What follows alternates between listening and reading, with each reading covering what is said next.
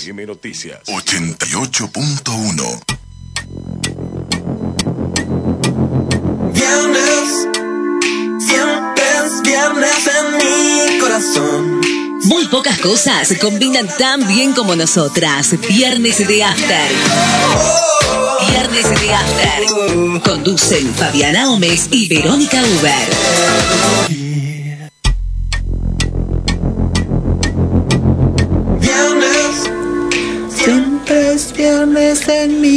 Buenas tardes. Siempre quiero lo total. Mm, está muy contenta hoy.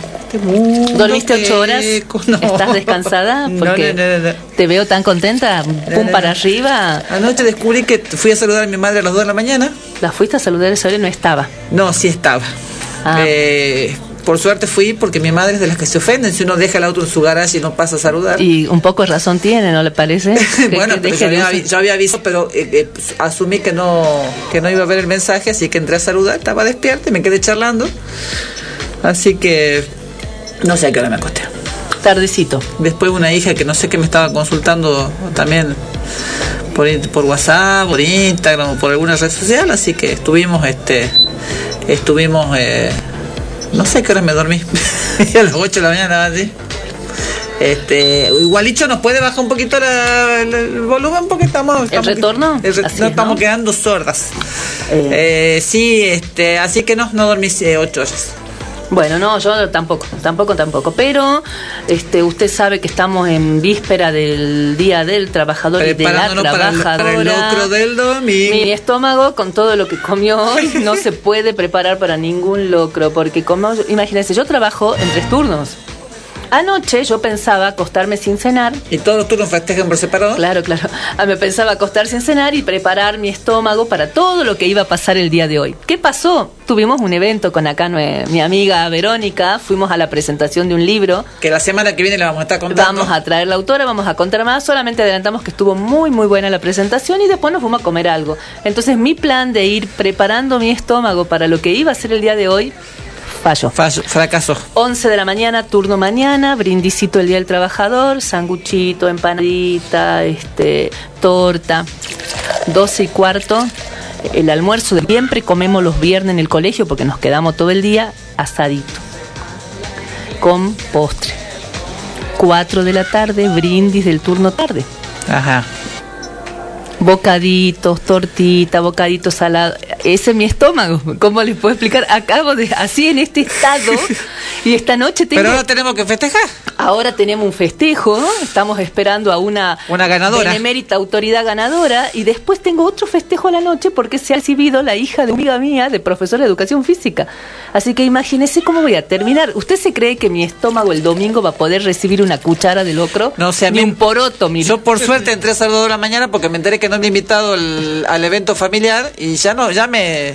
Ah, este, ¿te dejaron afuera? Me dejado, todo el mundo asumió que yo ya estaba invitada y yo no estaba ni enterada. Y lo que pasa es que la doctora Belus y entra. Eso le cuento a todo el mundo. Ella, Belus, no importa si le invitan o no, ella entra y encuentra las direcciones más extrañas. Miren, una vez salimos con un grupo de amigos y le mandamos mal la dirección porque fuimos a un lugar y después nos cambiamos y nos fuimos a otro, pero ella llegó al lugar donde estábamos. No sé, le funcionaron todos sus radares y llegó al lugar donde no estábamos. O sea, estábamos y no estábamos. Le habíamos dicho que íbamos a un lado. Llegamos, nos sentamos, no había bebida fría, nos levantamos, nos fuimos. Y no le dijimos a ella, nos fuimos a otro lado. Pero ella no encontró. No sé cómo hizo. No me Supo acuerdo. dónde. No me acuerdo, se Así ve que que... yo voy a ponerme a favor de la familia de la doctora y entiendo. No te avisaron porque saben que vos ves luz y entras. No, la realidad es que no asumieron que yo ya sabía y no sé por qué asumieron que yo ya sabía, digamos. Este, me- mi madre tiene esas decisiones, digamos, de que ya estoy enterada yo de las cosas y, y no. Yo ya estoy enterada que la tengo que ir a buscar y no. Y no, bueno, pero por lo menos sirvió eh, a esa hora para aclarar un... Si no, tu mamá iba a estar esperándote, vos durmiendo, este, iba a ser... este, No, y además el año pasado nos cagó con el locro, no nos hizo el locro en todo el año. Y hoy sí les va, y ahora les va a hacer. Sí, ¿no? Esto de que uno espera el primero de mayo, el 25 de mayo, esos días que... Y no. Confesemos, ¿qué tal el locro de mami? Oh, buenísimo. Buenísimo, bueno. Buenísimo.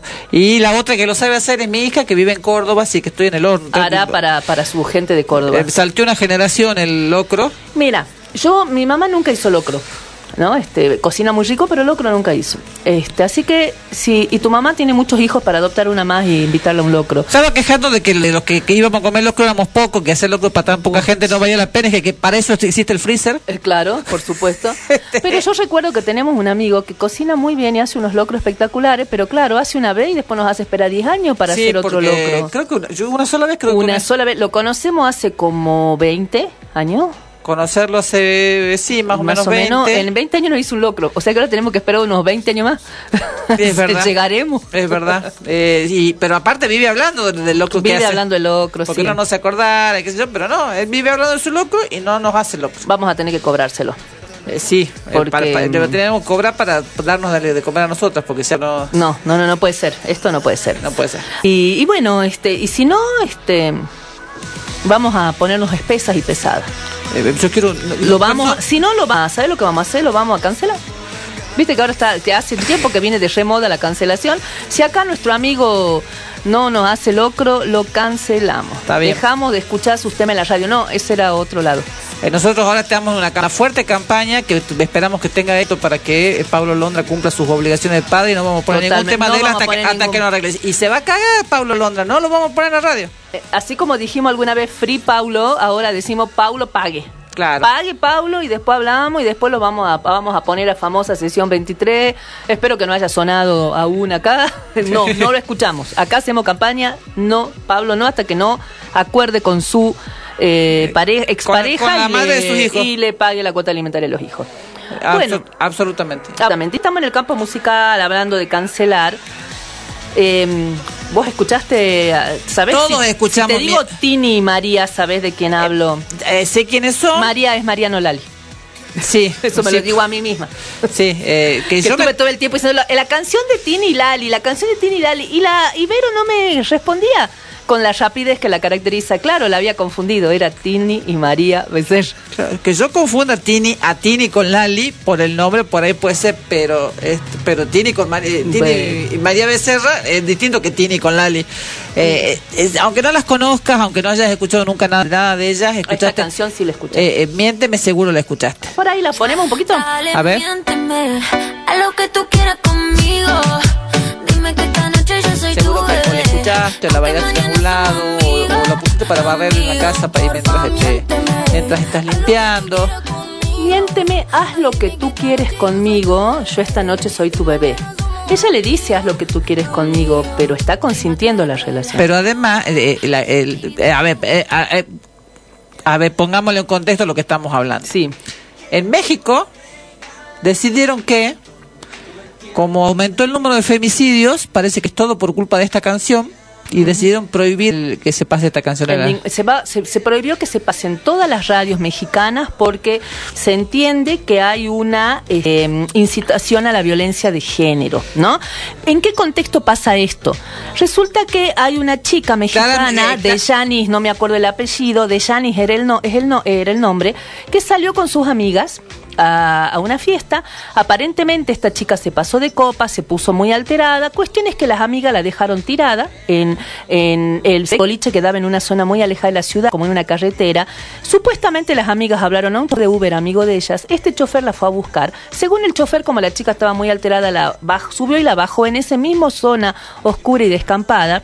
Y cuestión que empezaron a buscarla desesperadamente, la encontraron muerta, violada, golpeada y demás, pero mientras la buscaban a ella encontraron cuatro o cinco cuerpos de mujeres asesinadas más.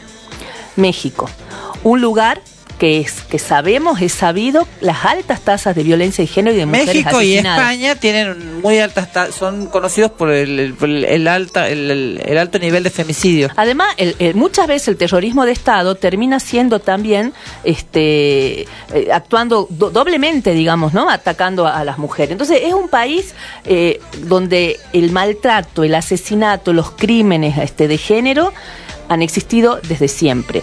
Y la verdad que, que prohíban la canción de estas dos chicas ahora, además que descontextualizada las letras, porque si vos lees la letra entera, ella le está diciendo al, al chico que le gusta, a lo Ah, que quiere a ver, con- conmigo, concre- concreta- miénteme. concre- concretamente le está diciendo, cojamos esta noche, Mañana no nos vemos más. Digamos- Haceme lo que quieras, yo te doy permiso. digámoslo, digamos lo que, este, lo que lo que lo que sirva pa- para pasarla bien y mañana somos Emma es. además si ni siquiera somos amigos o sea le está diciendo esta, así concretamente estoy Exacto. diciendo, esta noche quiero quiero que es importante Es, por coger supuesto. Y vos fíjate Punto. que, claro, molestó el empoderamiento femenino, pero vos sabés que no es la única. no, esto pero no por es qué, la- por qué dice la- si las si las miradas si las miradas mata, si las miradas mataran digamos Haz lo que tú quieras. Si las miradas mataran, tú y yo no estaríamos vivos están para interpretando el eh, claro eh, están interpretando literal Se murieron de literalidad. sí Pero, pero ¿sabes que prohibieron otro tema? ¿Te eh, un tema de, Be- de Becky G, mayores, a mí me gustan mayores. Lo habían prohibido Sí, sí. también, lo habían censurado también con anticipación y uno se pone a pensar. Y fíjate que son temas que la mujer aparece empoderada. En cualquier momento van a, van a ¿Cuán- prohibir el del y ese disciplina. ¿Cuántos temas de reggaetón masculino prohibieron hasta acá en México? pero ni siquiera reggaetón. Te voy a contar sobre tres músicos que son como los orgullos y los blasones de la música mexicana y los temas que hacen. Hay un tema, La Media Vuelta, que lo hizo muy famoso Luis Miguel, pero Sí. lo escribió José Alfredo Jiménez, que es uno de los intérpretes más aclamados de México, José Alfredo Jiménez. ¿Qué pasa con esta canción? Es el ejemplo perfecto de romantizar el machismo en una relación. Escuchemos. Vas porque yo quiero que te vayas. A la hora que yo quiera te detengo. Yo sé que mi cariño te hace falta. Porque quieras o no, yo soy tu dueño. O sea, te vas porque yo quiero que te vayas, a la hora que yo quiero te detengo, yo sé que mi cariño te hace falta porque quieras o no, yo soy tu dueño. Pero además después hasta le da permiso porque él quiere que haga otras cosas, que salga Que con haga- otro. que salga con yo quiero que te vayas, yo quiero que te vayas que por el beses mundo. con otro y después te des cuenta que yo soy el mejor, Claro. ¿no? Bueno, y además una canción an- vieja. Después este señor Alejandro Fernández que hace que empezó haciendo rancheras, que ustedes saben que la ranchera es como la música típica mexicana, tiene dos temas, uno más uno más que el otro, tremendos. Vamos a escuchar este que se llama Cascos ligeros.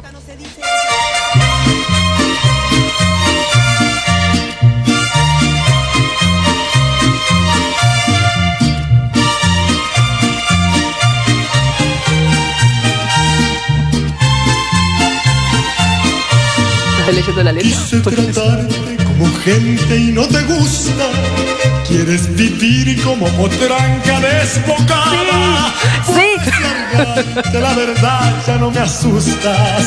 Palleguas brutas las encuentro por manada.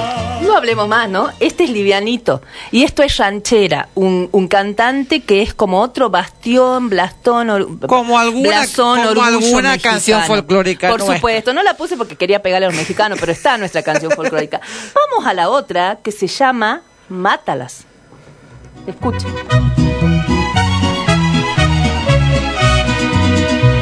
Amigo, ¿qué te pasa? Estás llorando. Seguro es por desdenes de mujeres. No hay golpe más mortal para los hombres que el llanto y el desprecio de esos seres. Amigo, voy a darte un buen consejo. Si quieres disfrutar de sus placeres, Escuchen acá. Consigue una pistola si es que quieres. O cómprate una daga si prefieres.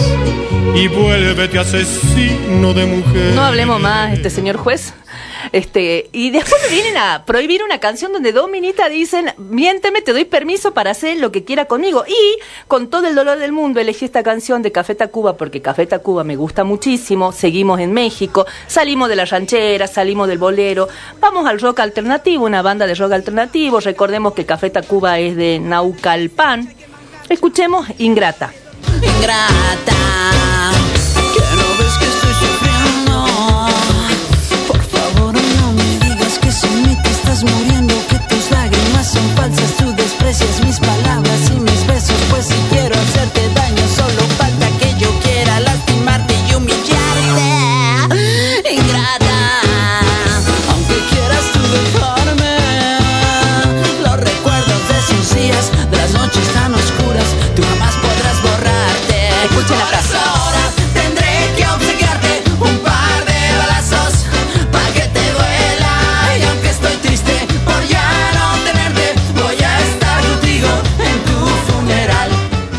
una palabra más. Y me vienen a correr censurando canciones. No tuve tiempo de buscar cuánto tiempo hasta habrá- habrán estado liderando eh, audiencias estas canciones en el que momento sean, en que que- salieron. que sean argentinas y no mexicanas, que sean que sean mujeres. eh, que tengan la repercusión que están teniendo, claramente tuvo una gran influencia. Y además también una, una bajada de línea este para las mujeres, porque también un poco es te matan por tu culpa. Así es. Porque e- estas estas dos minitas, Estas dos minitas incitan, incitan a, claro. a- a- a tener relaciones este eh, pasajeras como cualquier hombre Ujú. eh, y, atreven. y cuando tienen relaciones pasajeras pasa esto Además, o sea, eh, estoy hablando irónicamente, digamos, por, si acaso alguien por prende, si alguien, por si alguien prende por si justo alguien en sigue momento. con su literalidad Sí. full, ¿no? Son letras espantosas. Yo las, las escuchaba, no podía creer, no podía creer. La verdad que Ingrata muchas veces uh, la, canté, que sé yo, me gusta Café Tacuba. Las otras dos no las conocía. Las de Alejandro Fernández me parecieron un espanto, un horror, lo, lo claro que es el mensaje que están diciendo. Y después se sorprenden porque aparecieron cuatro chicas muertas más una más que suman, un, estoy segura, una pequeña gota a la cantidad de femicidios que suceden en la Ciudad de, México. Me estaba acordando de Ciudad Juárez, por ejemplo, que fue un lugar que, que fue muy, muy nombrado justamente por este tema, un pequeño lugar de México, ¿no? Espantoso, este, la verdad.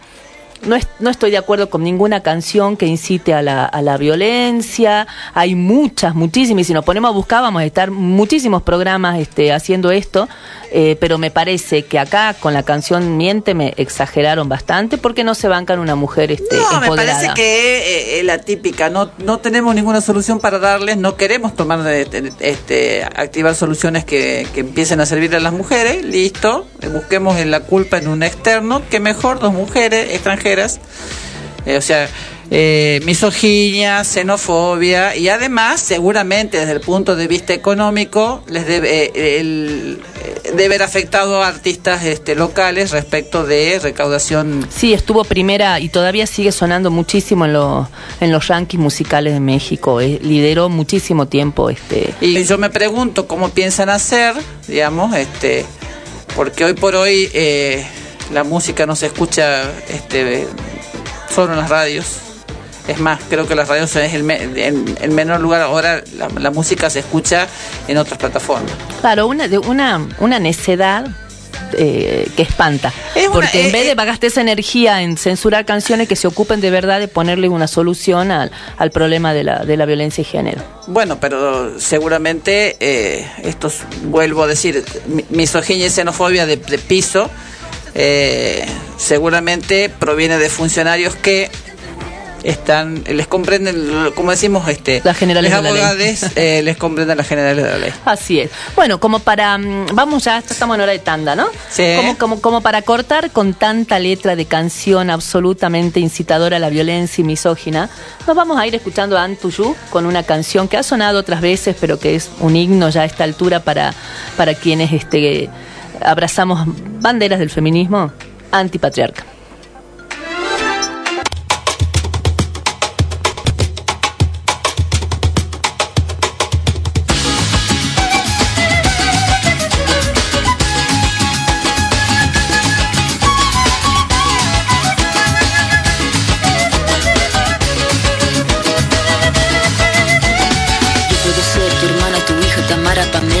Valentina. Puedo ser tu gran amiga, incluso tu compañera de vida. Yo puedo ser tu gran aliada, la que aconseja y la que apaña. Yo puedo ser cualquiera de todas, depende de cómo tú me apodas. Pero no voy a ser la que obedece porque mi cuerpo me pertenece. Yo decido de mi tiempo, como quiero y dónde quiero.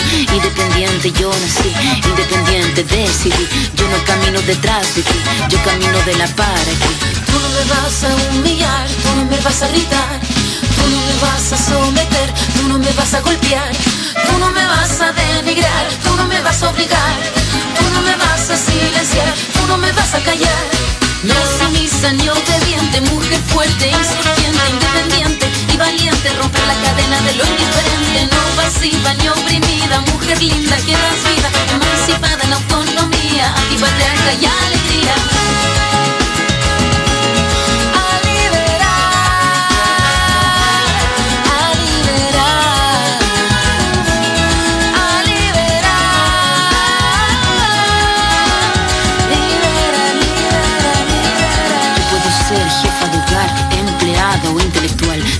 Ser protagonista de nuestra historia y la que agita la gente, la comunidad, la que despierta la vecindad, la que organiza la economía de su casa, de su familia.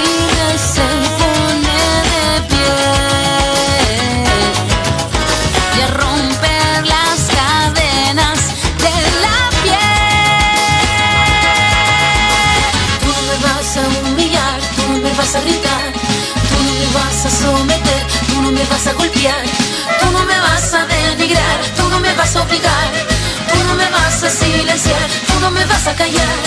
No sumisa ni obediente, mujer fuerte, insurgente, independiente y valiente, romper la cadena de lo indiferente, no pasiva ni oprimida, mujer linda que das vida, emancipada en autonomía, antipatriarca y alegría.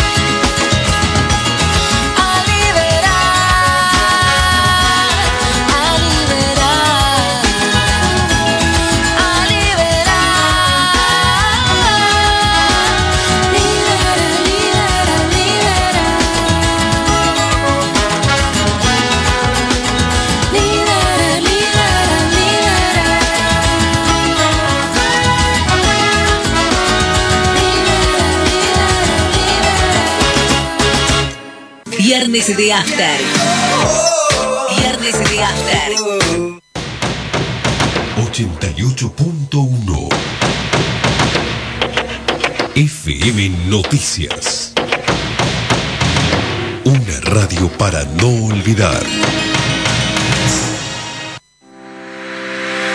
En la ciudad de Cerrillos, Nexus Nefrología y Diálisis, dotado con 17 riñones artificiales para la realización de diálisis crónica, hemodiafiltración y diálisis peritoneal. Totalidad de cañerías de acero inoxidable, lo que puede garantizar los más altos precios para realizar esta técnica. Nexus Nefrología y Diálisis se encuentra en la Ruta Nacional número 68, kilómetro 168 en Cerrillos. Nexus Nefrología y Diálisis ya funciona en Orán, Tartagal y Cafayate.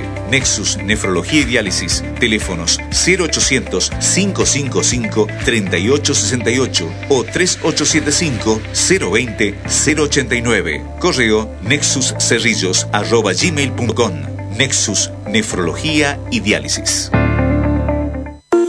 Sergomint, máquinas y herramientas para talleres y gomerías. Tenemos las mejores marcas. Las mejores marcas. Vagon, Covid, TG, Bipal, Macking Parts. Además, cámaras de todas las medidas. Sergomint. Sergomint. Carlos Pellegrini 750. Teléfono 420 43 49. Mientras todos buscan entretenerlo, nosotros lo invitamos a informarse. Nosotros lo invitamos a informarse. 88.1 FM Noticias. La prira del dial.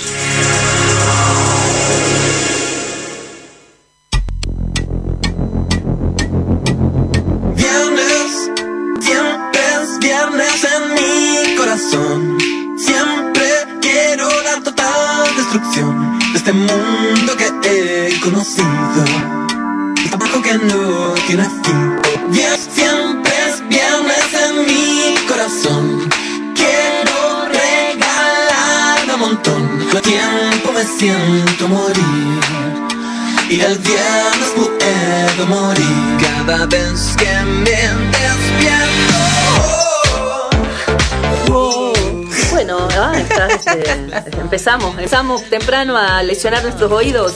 Si hubiera sabido, me hubiera puesto algo para evitarlo. Bueno, estamos polémicas hoy. ¿Cómo preferís, hoy. cantante o, o con turbante? Con turbante, con turbante. Genial el turbante, genial. Ayer Verónica pintó un look, un turbante. Era un turbante, una vincha que hacía Era un pañuelo hecho de vincha, una vincha cuasi turbante que le quedaba así, le daba un aire distin- de distinción. Yo no entendía por qué estaba tan producida, porque la verdad es que salimos muchas veces y así esa producción no la había visto, o la vi pocas veces. Esa producción, esa onda turbante, pocas veces. Claro, Esa llegamos, llegamos al evento y estaban sus ex compañeras del colegio y usted vio lo que pasa cuando uno se encuentra con los ex compañeros, quiere estar y Claro, espléndida. y el problema es que no me había teñido el pelo, entonces había que había que disimular. Entonces, eh, y me puse los ojos también porque cuando tacos Estaba y con taco taco, más con vincha, la parte, la turbante. parte donde está la raíz blanca, salvo que seas muy alta, no la ves. ¿Ya te teñiste? Porque no te veo la Sí, raíz no, blanca. ya, ya. Ah, está bien, está bien. Este, entonces, cuando uno se pone eh, eh, tacos alta, eh, el general de la persona está por abajo, no ve las raíces. Pero no va, pero fui, no vamos a decir a, a la peluquería a la que fuiste porque no, no, no, no, ¿no? No, ¿O no. fuiste o te teñiste vos sola? No, me teñí yo sola. Ah, bueno, bueno, entonces ah, sí te Sí, este, sí, me teñí yo sola, ¿cómo se te ocurre? Eh, por eso también fue el dilema ayer, porque me- mi intención era teñirme antes de y no llegué. Te diré que estás muy bien teñida. La vez que yo intenté teñirme sola fue un mamarracho, una desgracia. este, bueno. O sea, es cancha, es cancha. No, cuando no, uno no, es pobre, cuando uno es cancha. pobre, se, es can- se vuelve canchera. Yo me intenté teñir sola en la pandemia y fue muy desastroso, así que este, en cuanto pude mm, me sentí como, no sé, viste, como una persona que cometió un ilícito mayúsculo cuando, cuando todavía no habían abrido, to- Ay, escuchen, perdón. qué suerte tener una Perdón, profesora perdón, de letras acá para que Cuando ay, todavía enseñe a hablar no correctamente. habían, pero en realidad sí está permitido, ¿no? Cuando todavía no habían abierto las peluquerías, yo salí escondida y me sentí como un, no sé, alguien que estaba cometiendo el mayor de los ilícitos, así como alguien que estaba fugando muchos miles de dólares y que se sentía mal por ese delito, así me sentí por ir a teñirme clandestinamente. No, no, no, yo eh, eh, he pasado muchas épocas en las que yo soy este canosa de joven, desde de, Sí. muy pendeja, a los 14 años ya tenía cana. Ay, yo gracias a Dios nosotros nosotros noso- nosotras no somos canosas. Vivi, canosas. No, no, tengo- si pensé en esa yo mujer de los 14 años ya tenía, había gente que creía que yo era punk. Ah, por el pelo. Porque tenía como un mechón y, y- y- y partes de pelo blanco, así que. Y en los 2000, 2001 y demás, este se complicó el tema de la teñida. Claro, y aprendió a teñirse. Bueno, no estamos solas en bloque. Este, para nuestros oyentes habituales, este, saben que en este bloque siempre tenemos o visita o columnista. Y si alguien se sumó hoy, les contamos que hoy estamos con una invitada, con nuestra, que empezó siendo invitada, terminó siendo columnista cada 15 días, y, pero que ahora eh, es un algo más allá, vamos a contar eso. Hola, ¿cómo estás, Gabriela? ¿Cómo estás, Fabi? Qué un gusto Qué siempre volver. tenerte. Sí, qué lindo, Gaby. Bueno, les contamos a todos que estábamos muy felices por Gabriela porque ayer hubo elección en la Universidad Nacional de Salta. Gabriela eh, era candidata a vicedecana, la candidata decana Mercedes Vázquez y la lista ¿De las chicas ganaron en la Facultad de Humanidades. Así que, Así que habemos Gaby. vicedecana. Tenemos acá al lado una autoridad universitaria. Bueno, en realidad soy una chica más columnista que viene cada tanto, no todos los días, cada tanto, a este viernes de After acá. La verdad que ese es el gusto y el placer enorme de estar todos los viernes, no todos, bueno, viernes de por medio acá a la tarde con, con ustedes. Y sí, tuvimos elecciones en la universidad y en la facultad. Y en la facultad. Y bueno, eh, está bueno, ¿no? Porque eh, poder eh, ejercer la ciudadanía universitaria, recuperar, digamos, eh, eh, después de la pandemia, que estuvimos sin, sin poder ir, sin poder encontrarnos, tener ahora la oportunidad de renovar autoridades, está, la verdad que es muy bueno eso como formación ciudadana y además como gobierno de la universidad pública y gratuita argentina, ¿no? que además eh, no es menor, ¿no? Por ahí la gente que no, no transcurre su vida cotidiana en los claustros universitarios o, no lo ha hecho en algún momento de su vida, por ahí ignora lo, lo valioso que es este acto electoral, ¿no? Justo vos sabés que hoy hablaba con mis compañeros de trabajo, algunos graduados de la universidad, habían llegado a votar así de distinta forma, este... Y, y, valo- y veíamos, ¿no? Qué importante, porque a la gente que uno vota es nuestro representante, es quien está gobernando la universidad. Porque la universidad tiene un rector, pero el rector tiene un par de eh, instituciones universitarias que están sobre él, ¿no? Que son el Consejo Superior y la Asamblea Universitaria. Así es, así es. Eh, en realidad, de hecho, porque por ahí, cuando, ¿cómo le explicamos no a, quien por ahí no, no tuvo la oportunidad, no, es- no estuvo, no pasó por una universidad pública? Este, ¿Cómo funciona esto? Y real- eh, en realidad, por ahí te dicen, bueno, entonces quiere decir que el rector sería como el Poder Ejecutivo y el Consejo Superior sería como el Legislativo. No, No, no. en realidad no. La, Cogobierno. Exactamente, porque en realidad forma parte del cogobierno universitario, que eso implica en realidad, y esto es, es histórico de, de- de- del desarrollo de la Universidad Pública Argentina, los reformistas Del allá 18. este, la reforma de 1918, hace más de 100 años, plantearon la necesidad de que todos que conformaban la comunidad universitaria participaran del gobierno de la universidad. Entonces, bueno, hablamos primero del gobierno de docentes y estudiantes, después del gobierno de docentes, estudiantes, graduados, y hoy en realidad cuatripartita, están los docentes, estudiantes, graduados y el personal de apoyo que universitario. es muy importante. Yo vos hablabas de la reforma y yo me acordaba que tuve una mascota por Deodoro Roca. A mí me parece ese texto un poema, ¿no? Me encanta y lo puedo leer mil veces. Hablamos del manifiesto eliminar de la reforma del 18, con, con que empezó todo esto, ¿no? El texto que empezó a rodar todo esto, que bueno, que ahora Gaby cuenta que incluyó hasta cuatripartito, porque originalmente siempre se hablaba del gobierno tripartito, cuatripartito con los PAU, que es el personal de apoyo Y en universitario. este contexto, digamos que las decisiones más importantes que se tienen que tomar en la universidad pública argentina no las toma el rector o el decano, rectora, sino que las toman los consejos, que son cuerpos colegiados y cuatripartitos. Por eso es importante no solamente la elección del rector, rectora, decano, decana, sino también de los representantes de cada uno de estos estamentos que conforman estos cuerpos colegiados. Eh, la verdad que, bueno, eh, los que no pasan por la universidad es como difícil de entender porque no se parece tanto a lo que es la vida del Ujú, ¿no? claro. Pero este son no son solamente deliberativos y legislativos, sino que realmente definen la política dentro del cuando digo la política, ojo, ¿no? política universitaria, no en el sentido de política partidaria, más allá de que sin duda Política. estos partidos, el sentido amplio de la palabra Claro. política, ¿no? De las decisiones que tomar hacia, hacia dónde va una universidad, hacia dónde va este, una, una facultad, ¿no? En ese sentido, eh, y, si se abren carreras, no se abren carreras, cómo se van a financiar esas carreras, ¿no? En ese sentido planteo lo que es política académica, política universitaria. ¿no? Política. Yo tengo una indignación ya que lleva varios años respecto del uso de la política, Claro. de la apropiación de la palabra política este, por parte de los políticos profesionales. Así que no tengo ningún problema con lo que estás diciendo. A mí me gusta mucho diferenciar este, entre, pero solo a, a nivel por ahí para, para pensar la amplitud entre la política y lo político, ¿no? Lo político incluso eh, se refiere a, lo- a las relaciones de poder entre la entre las parejas, entre la entre eh, Compañeros un de trabajo, sí. compañeros de trabajo, entre docentes y estudiantes, padres e hijos. eh, hablamos de la de esa microfísica de, del poder, ¿no? Ese, ese poder que está en, en los distintos ámbitos de la sociedad. Y la política, yo coincido completamente, la política no es ni los partidos, ¿no? Ni tampoco es solamente aquello que realizan quienes se dedican su vida a la política, sino que estamos atravesados por la Por política. totalmente. ¿no? Nosotros decíamos, bueno, lo personal es político, ¿no? Y a mí me parece que en ese sentido sí tenemos que eh, a, a mí es una frase que sí me interesa acompañar porque cuando salimos a la calle a manifestarnos por los derechos humanos, por los derechos de las mujeres, este, en contra de injusticias o en Todo la eso es político. todo eso es político. A mí no hay nada que me indigne más que un político profesional o un empleado del Estado cuestionando un reclamo o un Y diciendo, planteo "Es diciendo político". eso es político. Y Y sí. sí. Eso es lo que. ¿Y cuál es?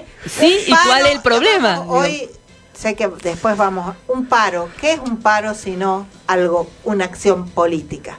Absolutamente. ¿Sí? Entonces, por eso me, Es indi- me- me claramente indigna escucharlos este, decir, ah, pero lo, que pasa es que acá esto este, no, no, es un, no es un reclamo justo, esto es político. Y sí, es político, y no quita que sea justo. Y, hay, y eso, ¿no? ¿Y cuál es el problema? Me parece que por ese lado hay que correrlo, porque por ahí la gente eh, Se, pone a def- explicar y, y no. Algunos explican y otros se prenden en ese discurso y defenestran a los políticos y defenestran a la política sin saber que, sin darse cuenta cómo está atravesada nuestra vida por, por lo político y la- por la política. Así que me parece que siempre vamos a plantear, esa va a ser la línea que nosotros siempre vamos a plantear, vamos a defender no solamente los micrófonos, sino que en cada cosa que hacemos en nuestro quehacer cotidiano. Igual hay una mirada do- eh, sobre la universidad en general, que es una mirada eh, yo diría academicista, ¿no? Entonces, bueno, no, la universidad tiene que dedicar a lo académico, sobre, como si las decisiones sobre lo académico no fuesen también políticas, o sea,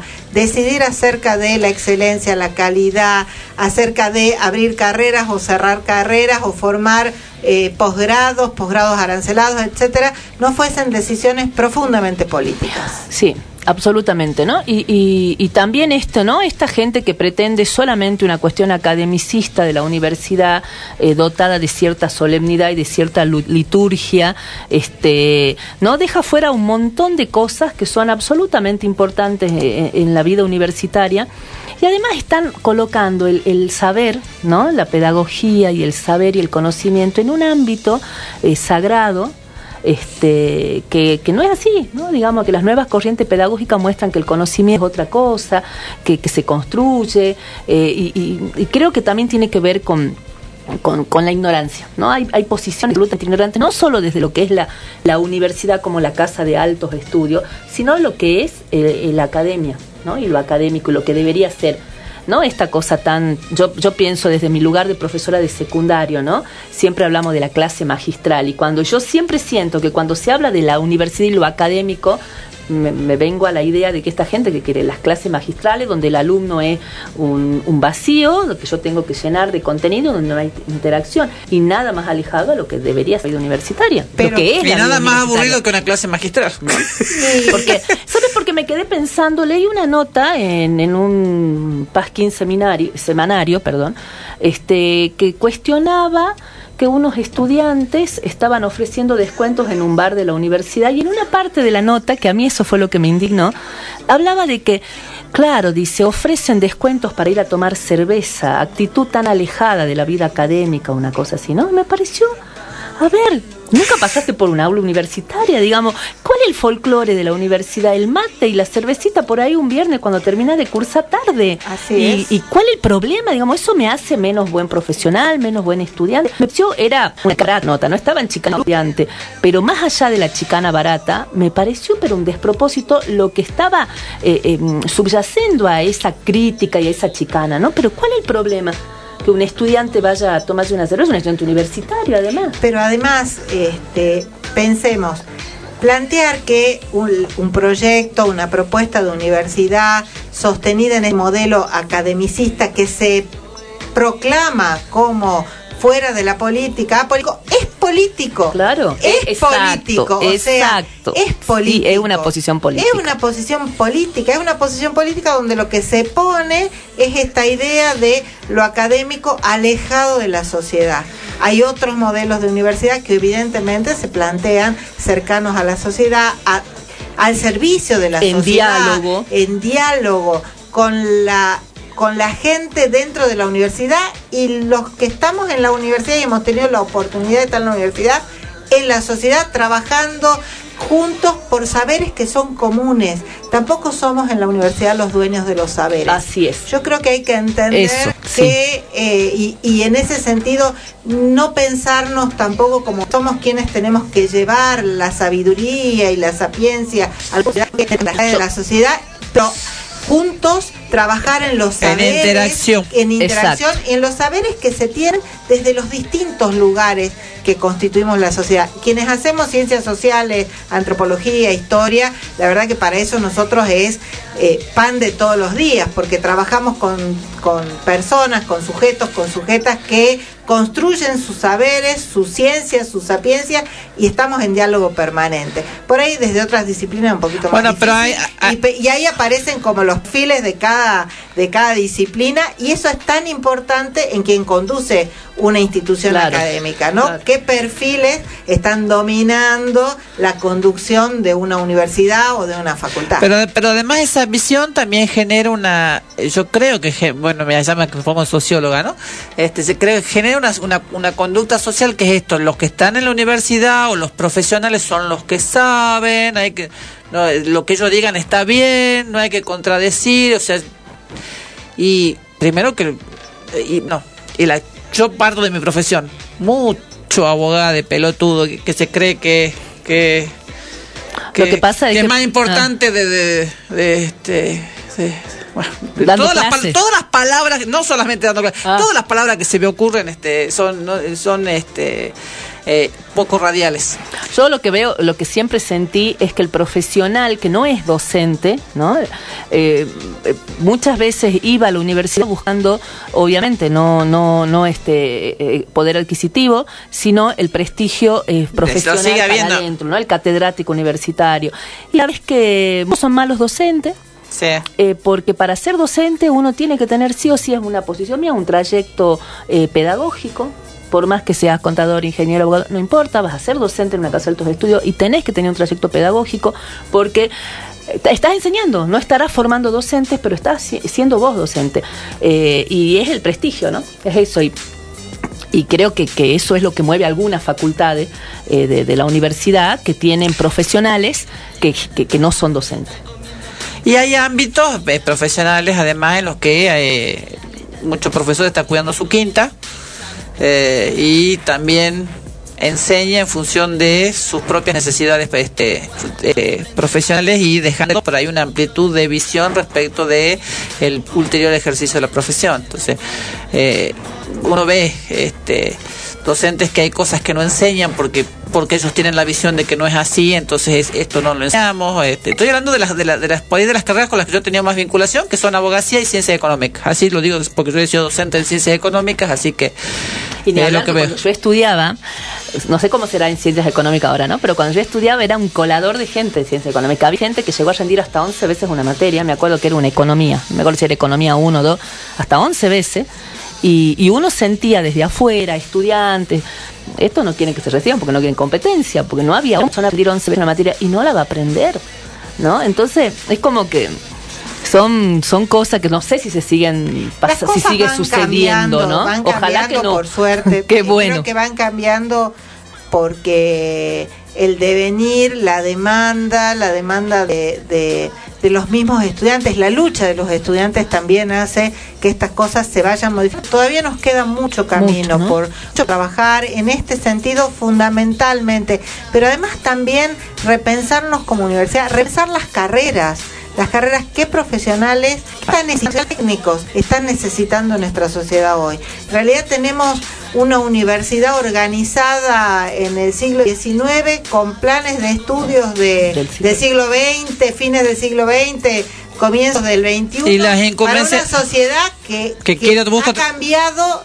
de manera mm, muy rápida, de forma muy rápida y muy profunda. Entonces nosotros realmente tenemos que poder dar esos cambios, hacer esos cambios y acomodarnos a, a esta sociedad que al fin y al cabo además es la que con sus impuestos sostiene Lo de las carreras pública es fundamental, ¿no? Esto de empezar a trabajar este no es que con- las, con las carreras, per, pero no tampoco es que las carreras per se no sean útiles, digamos, por ahí la, la Claro. eh, digamos No, ampliar la, las, las incumbencias o hacia dónde va esa carrera, o sea, el vuelvo yo po- pongo el ejemplo de mi carrera, o sea, el abogado con los libros atrás y demás, ya, o sea, no existe más que para la foto y para darse aires, digamos.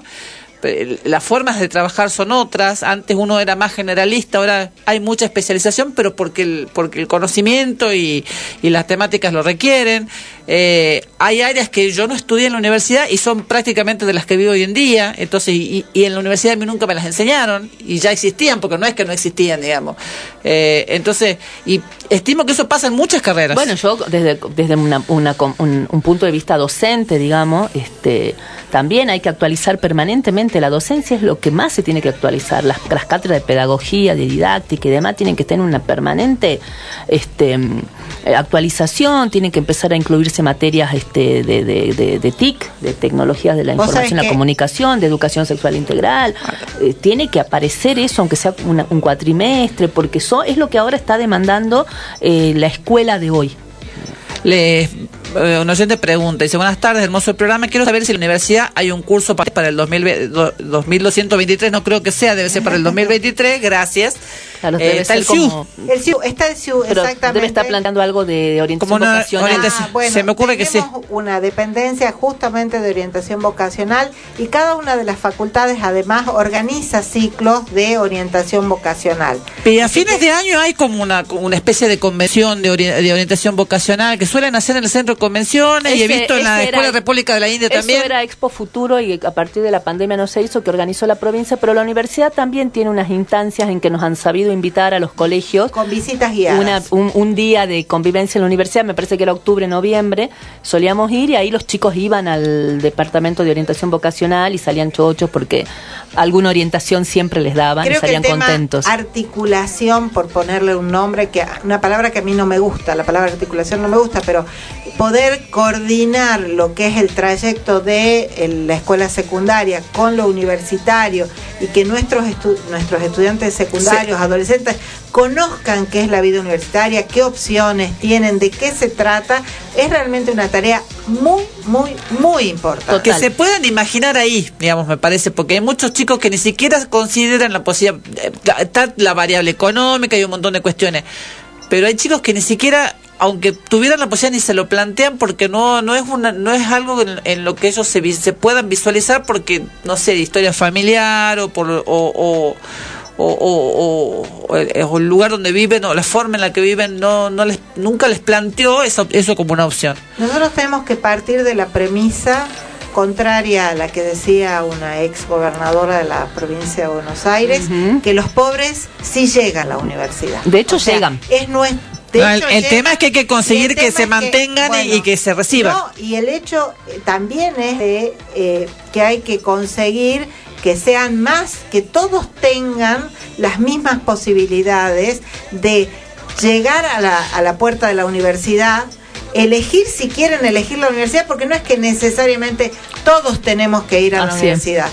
La realidad ha demostrado que no necesariamente, bueno, nuestros hijos, nuestras hijas, nosotros somos profesionales universitarios y no necesariamente nuestros hijos, nuestras hijas eligen cursar y estudiar una carrera universitaria. Ahora, que todo aquel que tenga la oportunidad de ver, de saber qué es la universidad, de tener la experiencia de estar ahí y elegir y sostenerse y poder recibirse si es lo que realmente quiere como proyecto de vida. Eso me parece que son, ese es el deber que tiene la Y universidad. sabes que pasar por la universidad es una experiencia transformadora. Pero por eso, eso te- ah, por ahí va a ir, digamos, de- eh, había leído alguna vez un estudio, incluso con el retiro de las computadoras y las declaraciones de Macri de que ponen computadoras.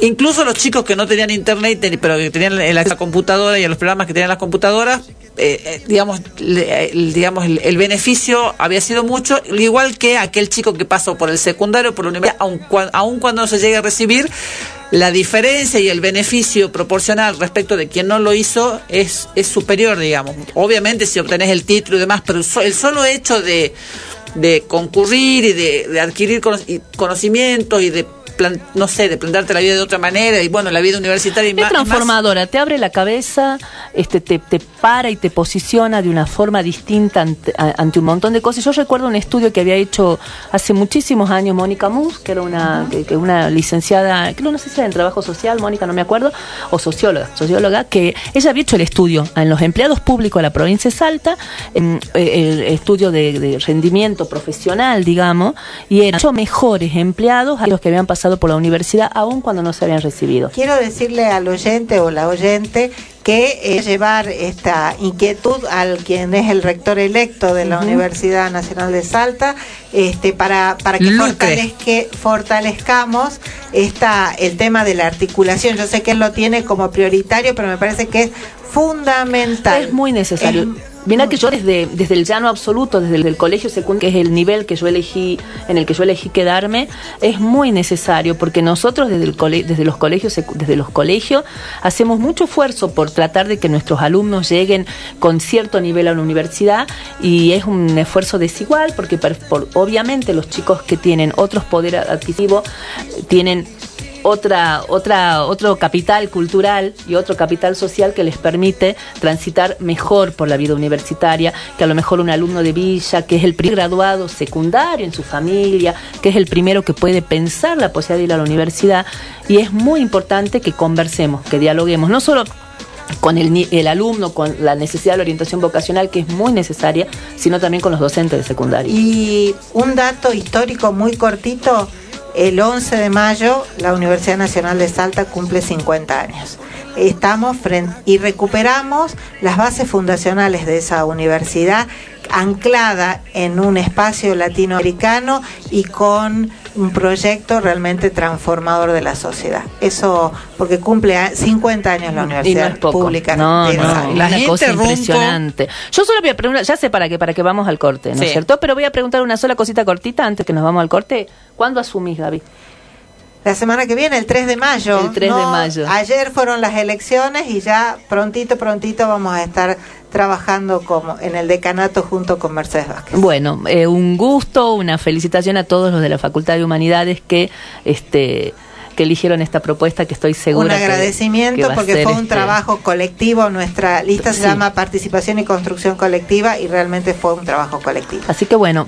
Saludos y felicitaciones saludos. a Mercedes también. A Mercedes también, gracias. por supuesto. Bueno, vamos a la tanda escuchando Trátame suavemente, pero por los encargados. Dale.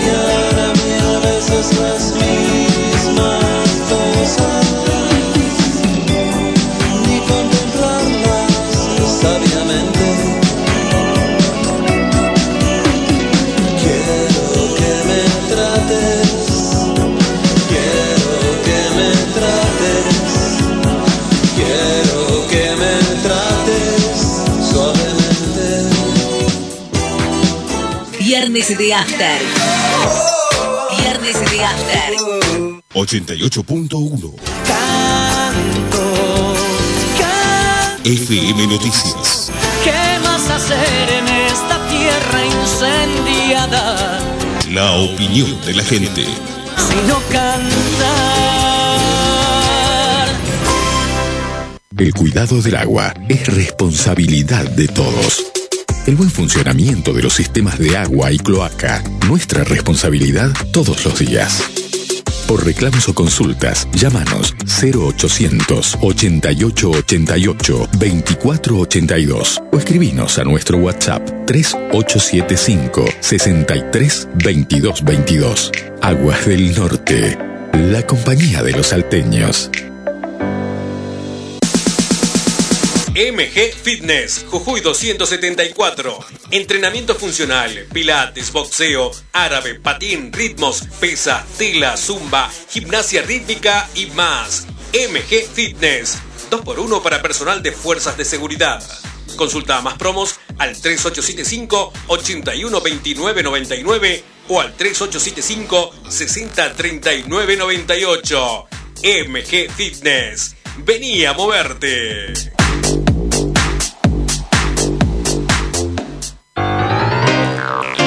Si no tenés buenos equipos o funcionan mal, no hay comunicación. En Enlace Comunicaciones te ofrecemos el mejor precio en Handy Yedro. Además, todo para el mantenimiento y reparación de equipos para remiseros. Visítanos en Alcina 431 o llamanos al 431 3522.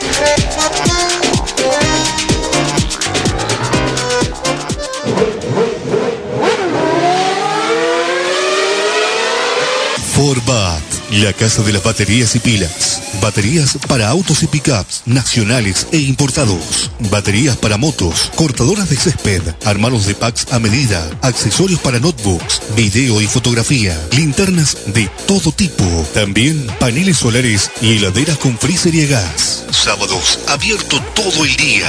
Forbat, la casa de las baterías y pilas. Nuevo local San Juan 691, esquina Florida, playa de estacionamiento. Teléfono 431 7021. Mientras todos buscan entretenerlo, nosotros lo invitamos a informarse. Nosotros lo invitamos a informarse. 88.1 FM Noticias. La primera del dial.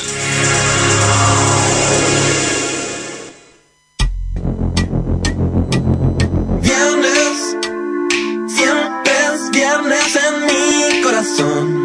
Siempre quiero la total destrucción de este mundo que he conocido. El trabajo que no tiene fin. Viernes, siempre es viernes en mi corazón. Quiero regalar un montón. Todo el tiempo me siento morir.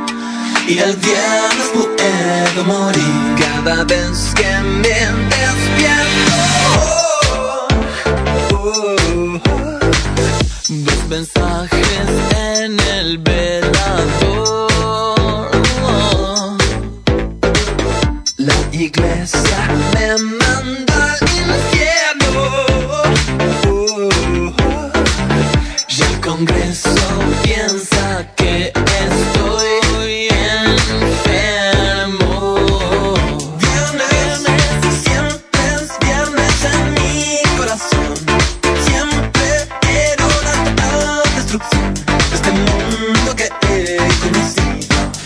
quiero chupar los, me quiero chupar los dedos y Se tengo, está chupando los y- dedos la doctora y ahí está todo el mundo escuchando que Y la doctora se está chupando los y dedos. tengo el barbijo puesto, así que no me, me- me- estampé crema en el barbijo. Estamos comiendo una tortita acá, festejando con la. Miren, chin chin. No, no, miren, escuchen. Escuchen, perdón, perdón, escuchen, escuchen allá. Ahí están allá también este, este comiendo y tomando. Eh, yo fui un profesor, dice Francisco, y ahí aprendí un montón y no me recibí. Me abrió la cabeza y participar de la cuestión política en el mismo también. Me imagino si hubiese cursado en una eh, universidad.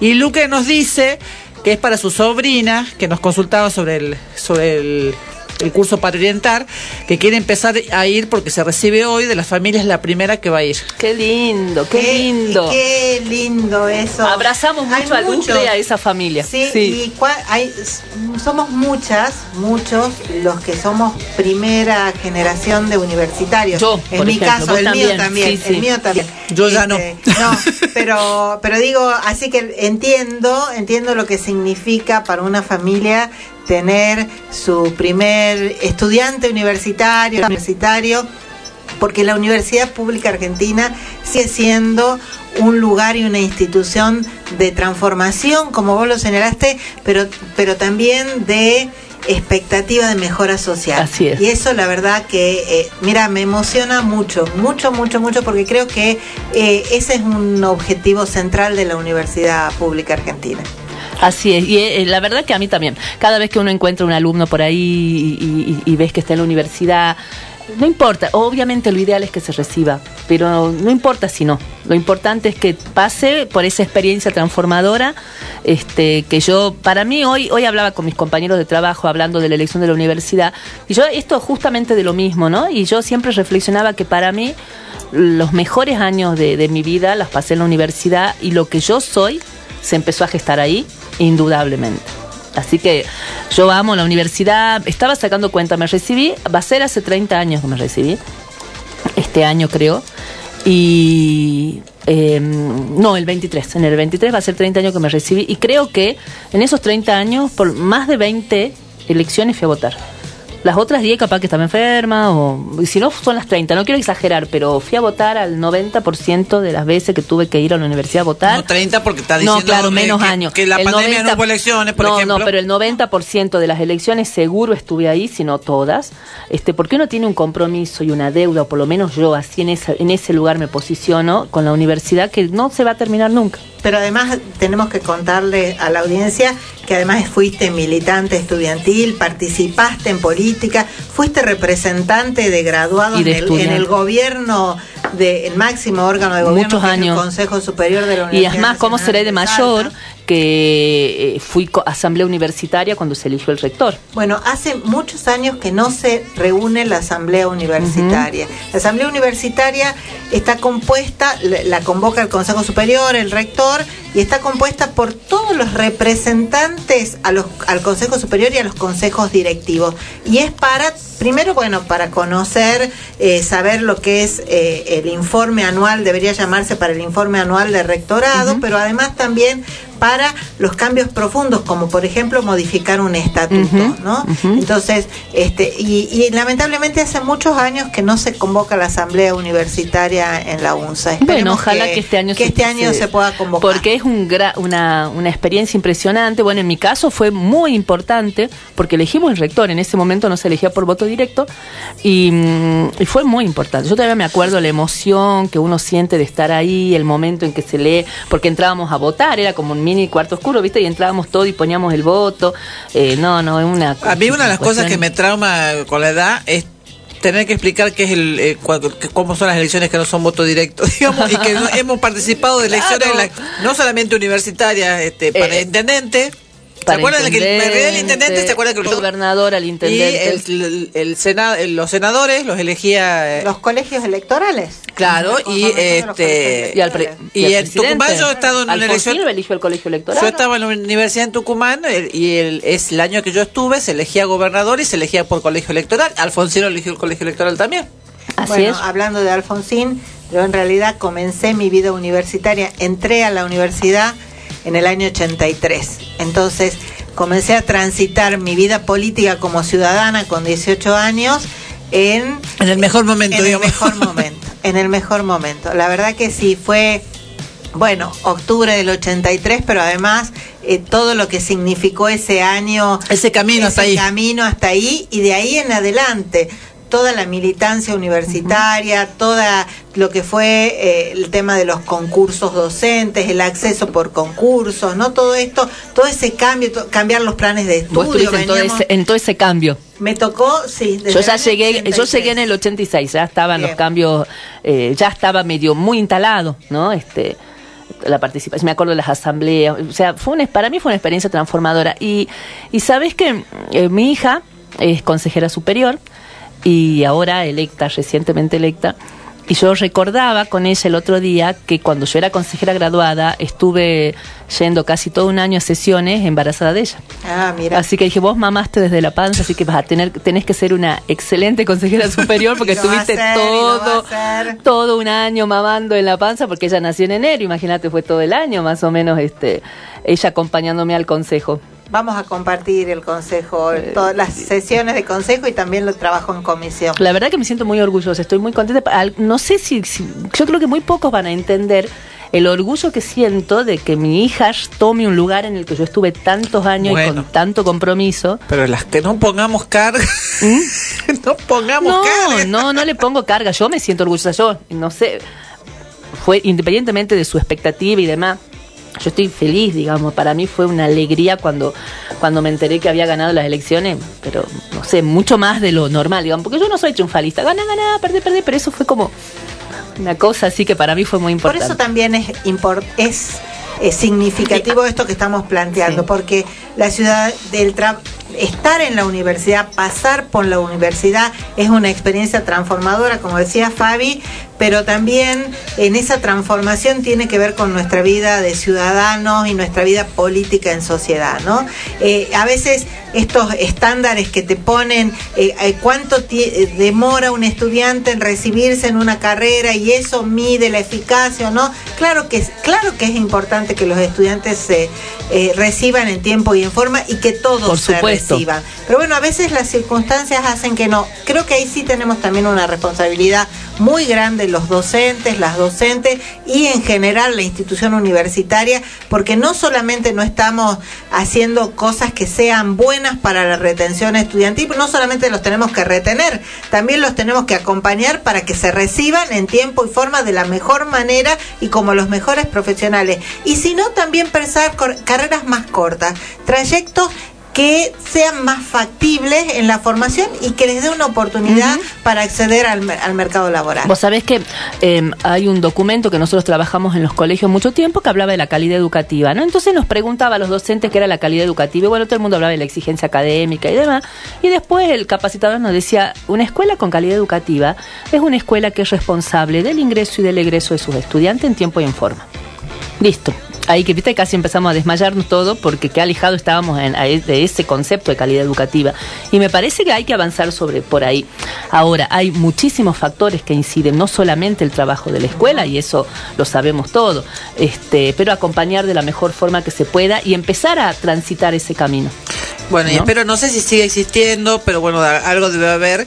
Eh, el, el Centro de Estudiantes Universitarios de Comunidades de el CEUPO, El CEU- eh, de CEUPO. Comunidades de Pueblos Originarios, Así es, así que es. también me parece que el laburo que hacen es muy importante porque porque ahí sí estamos hablando de una situación, o sea, ahí sí estamos hablando de chicos que consiguieron llegar hasta la universidad y vienen de un ámbito tan diferente, tan de un mundo diferente que no solamente es la universidad lo que lo los descoloca, sino todo el, el, el traslado, el venirse a, a vivir a Así que me parece que el trabajo que hacen en, en el CEUPO está, es muy piola, digamos, está, está muy bueno. y es una institución, un centro de estudiantes de la universidad. Realmente creo que trabaja en lo que nosotros llamamos la real inclusión de estudiantes, ¿no?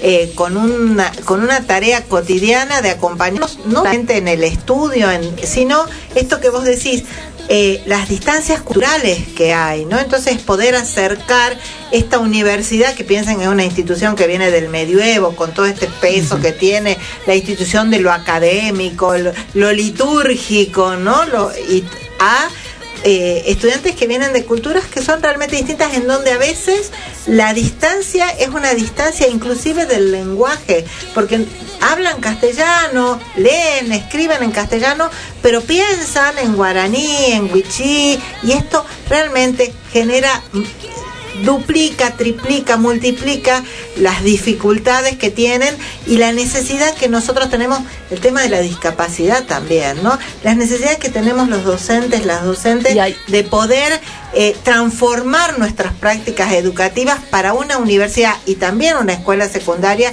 que es profundamente diversa. Ya para el que hable y piense en, en castellano, algunas algunas carreras y alguna materia pues, eh, parece que hablan en otro idioma.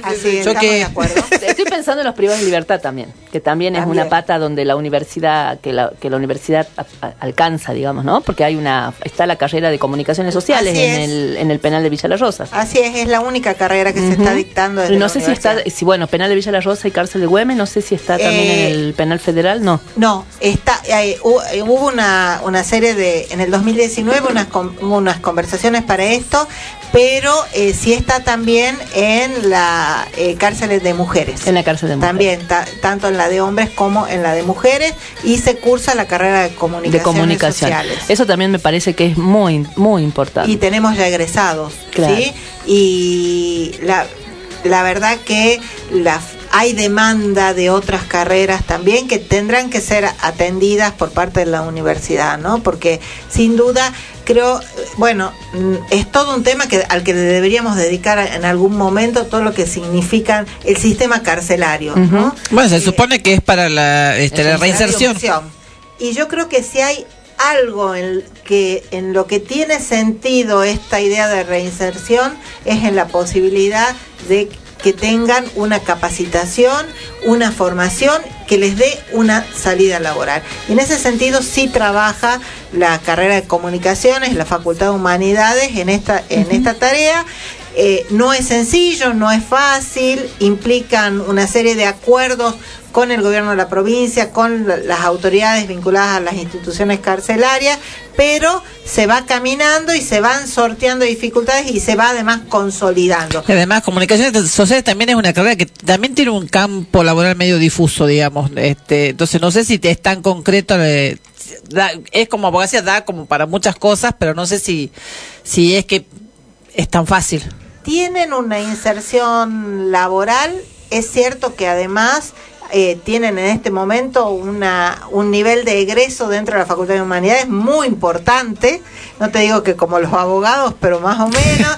Entonces, y por otro lado... ya no será lo que se debe hacer, serás abogado, serás comunicador Será- social. Y además hay mucho que cree que esto está estudiando periodismo y en realidad es es mucho más Es amplio otra el cosa, campo digamos. de la comunicación y lo que sí conversábamos con los estudiantes y las estudiantes de comunicaciones es la necesidad de un cambio en el plan de estudios porque claramente desde que comenzó hace que- hace 15 años la carrera de comunicaciones ya está obsoleta. Exactamente. Y hoy las comunicaciones están pasando por, Por otro lado. Muy, muy, muy dispares para los cuales la carrera, la, la, la universidad no, no, los, no les está formando. Entonces necesitamos realmente ponernos en la tarea de este cambiar el plan de estudios porque están necesitando la formación que tienen y otras cosas más. No, esto no, es suficiente, necesitan actualizar, necesitan trabajar con interculturalidad, con perspectiva de género, con ESI, porque si no, no entendemos un periodista, un comunicador social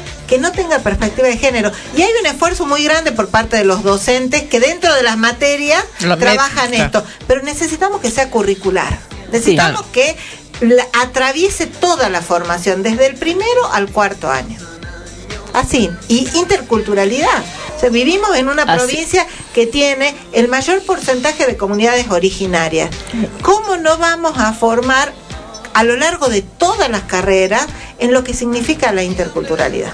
Sí. Bueno. Mira la cara como- ¿Qué, ¿Qué, quiere te decir puedo eso? decir? ¿Qué te puedo decir?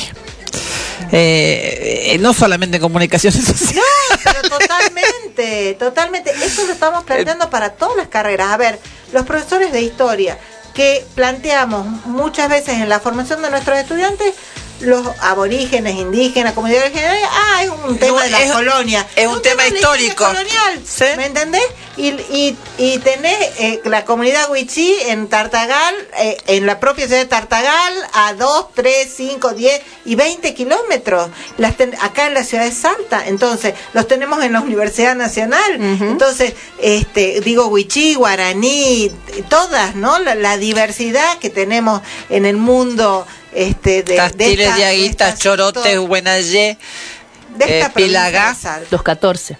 Son 15 en este momento. Ah, yo me quedé en Son- 14. eh, no, 15 es un proceso de este que va que, que evoluciona porque tiene que ver con el autorreconocimiento. Y que eso está plasmado de alguna manera en el censo. Dicho sea de paso, y para traer una noticia, sé que hubo algún. Hay un cu- hay un amparo re- vinculado Es- con algún sector de, de comunidades indígenas que entienden, yo no la verdad que no he visto el cuestionario, que entienden que el cuestionario del censo no contempla la diversidad y cuestiones este, propias de los pueblos eh, eh, de los pueblos este, originarios, con lo cual creo no no no he sabido que se haya resuelto, pero sé, sé que existe el planteo.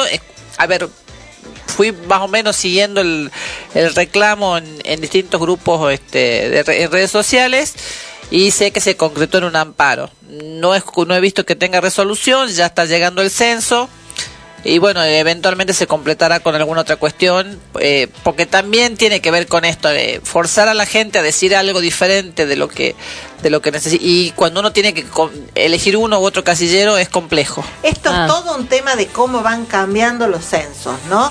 O sea, de la no posibilidad de, de registrarse de los censos que teníamos hace 40, 50 años a la condición de, de- de originario si es que hablabas una lengua originaria, entonces ahí quedaba encerrado, entonces de repente una comunidad que había perdido la lengua originaria por las razones que fueran, Claro. entonces y esto se transformó con el tema de la autopercepción. ¿no? O sea, cómo te pero esto sigue siendo una cuestión eh, un tanto, bueno, discutible, ¿no? Discutible en el sentido de cómo se registra desde los censos. Digo porque dentro de No, no, porque tenemos dos semanas, estamos en esa, digamos. Y algunos ya estamos llenando el Ya. censo electrónico. Yo ya lo hice el censo Yo, electrónico. yo ni lo intenté. eh, eh, eh, dos segundos. no. Yo ni lo intenté porque yo sé cuál, o sea, yo estoy pre- anoche hablábamos de prejuicio. Mi prejuicio dice que no voy a poder poner mi dirección, ¿Por qué? porque yo no tengo una calle y un número. Em, no, no sé. Yo no tengo una calle y un número. He visto pues gente en redes sociales diciendo que no y eran nombres de calles y números de Así calles. es, así Eh, es. y yo no tengo no tengo ni, ni manzanas, yo tengo un blog, un departamento. ¿Pero qué hablo para poner? Yo te- eh, hace 20 hace 30 años que lleno formularios con mi dirección y tengo que eh, ya tengo ya miro el formulario y ya diseño en mi mente la forma en que voy a poner mi dirección porque tengo que pensarla. Es Porque en realidad la, la gente que hace el censo tiene está dividido. Yo voy a voy a colaborar este año en el censo como, como jefa de, de radio. Tengo un radio a mi, a mi cargo. El radio se divide en segmentos. El radio es una pequeña porción de una fracción. ¿no? Este, yo estoy en Villamitre y me tocó una, un radio que está en, en la parte de Floresta. Entonces tengo la fracción no eh, el segmento no necesariamente es una manzana. Tiene que haber más o menos entre 20, eh, hablan de hasta 36 viviendas por censista, pero lo que yo estaba mirando, la distribución que hicieron entre 20 y 24 por censista, y ellos tienen marcada la configura, la- las calles, todo, hay que llenar una planilla, entonces vos sabés que tal segmento que va de tal calle a tal calle, entonces las calles están numeradas y la numeración después corresponde a un cruce de direcciones y de calle, así que mm, no debería ser tan complicado. Pero en el, pero cuando lo, lo tenés que este, Eh, completar en un formulario. en el formulario Que no te deja avanzar si no pones, podés dejarlo abierto. La verdad es que No te deja avanzar. escuché a mucha Ah. gente diciendo que no podía avanzar con el censo Yo por vivo, eso. yo vivo en una calle Con que lo cual tiene que- dos nombres, porque tiene una disputa. eh, en realidad tenemos manzanas y casas, pero Claro, además Parque las calles tuvieron nombres, las calles en el barrio Ah, en- Belgrano tienen que nombre, tienen nombre de de comunidad comunidad, sí. originaria, pero mi calle, por iniciativa de algunos vecinos que no les caía bien Tener un nombre, nombre- de comunidad originaria, que era Toba, es Toba, no era, es Toba, hicieron algún trámite para cambiarle y ponerle el nombre de un fray que Honorato hizo la no, ¿No? no, no, no, no, Fray Avenida. Migliori Yo fui- fue Ah. uno de los que este trabajó en la evangelización entre comillas Ah, de las comunidades que Yo, fui parte- ¿no? yo, fui- yo vi el proyecto original que eh, planteaba que las dos avenidas que se cruzan, que hoy son Honorato Pistoia y Avenida, este, ahí se me fue el nombre. Lazarovich. No, los que vivo yo, eh, Einstein. Eh, era- iban a ser la Avenida Sol y la Avenida Luna y los nombres de las calles iban a ser de comunidades originarias. Y en ese momento mucha gente, yo estaba en el centro vecinal en esa época del barrio, eh, mucha gente se quejaba porque no quería estar en una calle que se llamara, se llamara Chorote o no quería estar en una calle que se llamara este, bueno, este Toba, que además mal mal puesto el nombre, Claro, inclusive, claro. porque eh, y ese fue un proyecto, recuerdo, de Silvia Barrios. Así es. Y eh, el sistema no me dejó poner Fray Migliori, que es el que sí te aparece en Google, y sí me dejó este, poner toba. Así que yo Bueno, fue una- amigada, con el censo. Bueno, como yo tengo calle, número, bloque, todo, llené todo sin problema, así que ese, ese problema no lo pude percibir, digamos, en el, de- en el censo digital. Ahora, nosotros estamos tratando estas dos semanas de hablar con nuestros alumnos para que, teniendo internet en el colegio y demás, vengan Yo con los datos y censen una entrevista, esto digamos, uno también tiene esto, esto medio folclórico de que, eh, que no, no tengo todas las prevenciones estas de, de, de la inseguridad y demás, esto de venir, pasar, sentarte, llenar, que vas a estar acá parado. Y escuchaba una entrevista, no, no recuerdo quién es el, el que está, quién está a cargo del censo este, a nivel nacional, y decía, bueno, este, en el programa donde la estaban Eh, entrevistando, ¿Cómo se llama el que está a cargo, el hijo de, del que fue candidato? Sí, eh, Frigerio no es- no. No, no, el hijo del que fue candidato con Urtubey. Sí. Eh, se me ha ido el nombre del señor. A ver, a ver si... Labaña, los- el hijo de Labaña. Ah, está, era, era, era un apellido. Gracias, gracias, Gualicho. Sí, eh, y estaba y estaba escuchando el programa y todos en el programa habían hecho el censo digital menos el conductor. Dice, y de, con un planteo similar al mío, digamos, la verdad, y lo corrió por izquierda, digamos, al conductor y le dijo, pero vos pensás que si, eh, si vos no, no lo completás este, digitalmente, ese censista va a estar más horas trabajando por culpa tuya, cuando podría terminar más o menos rápido.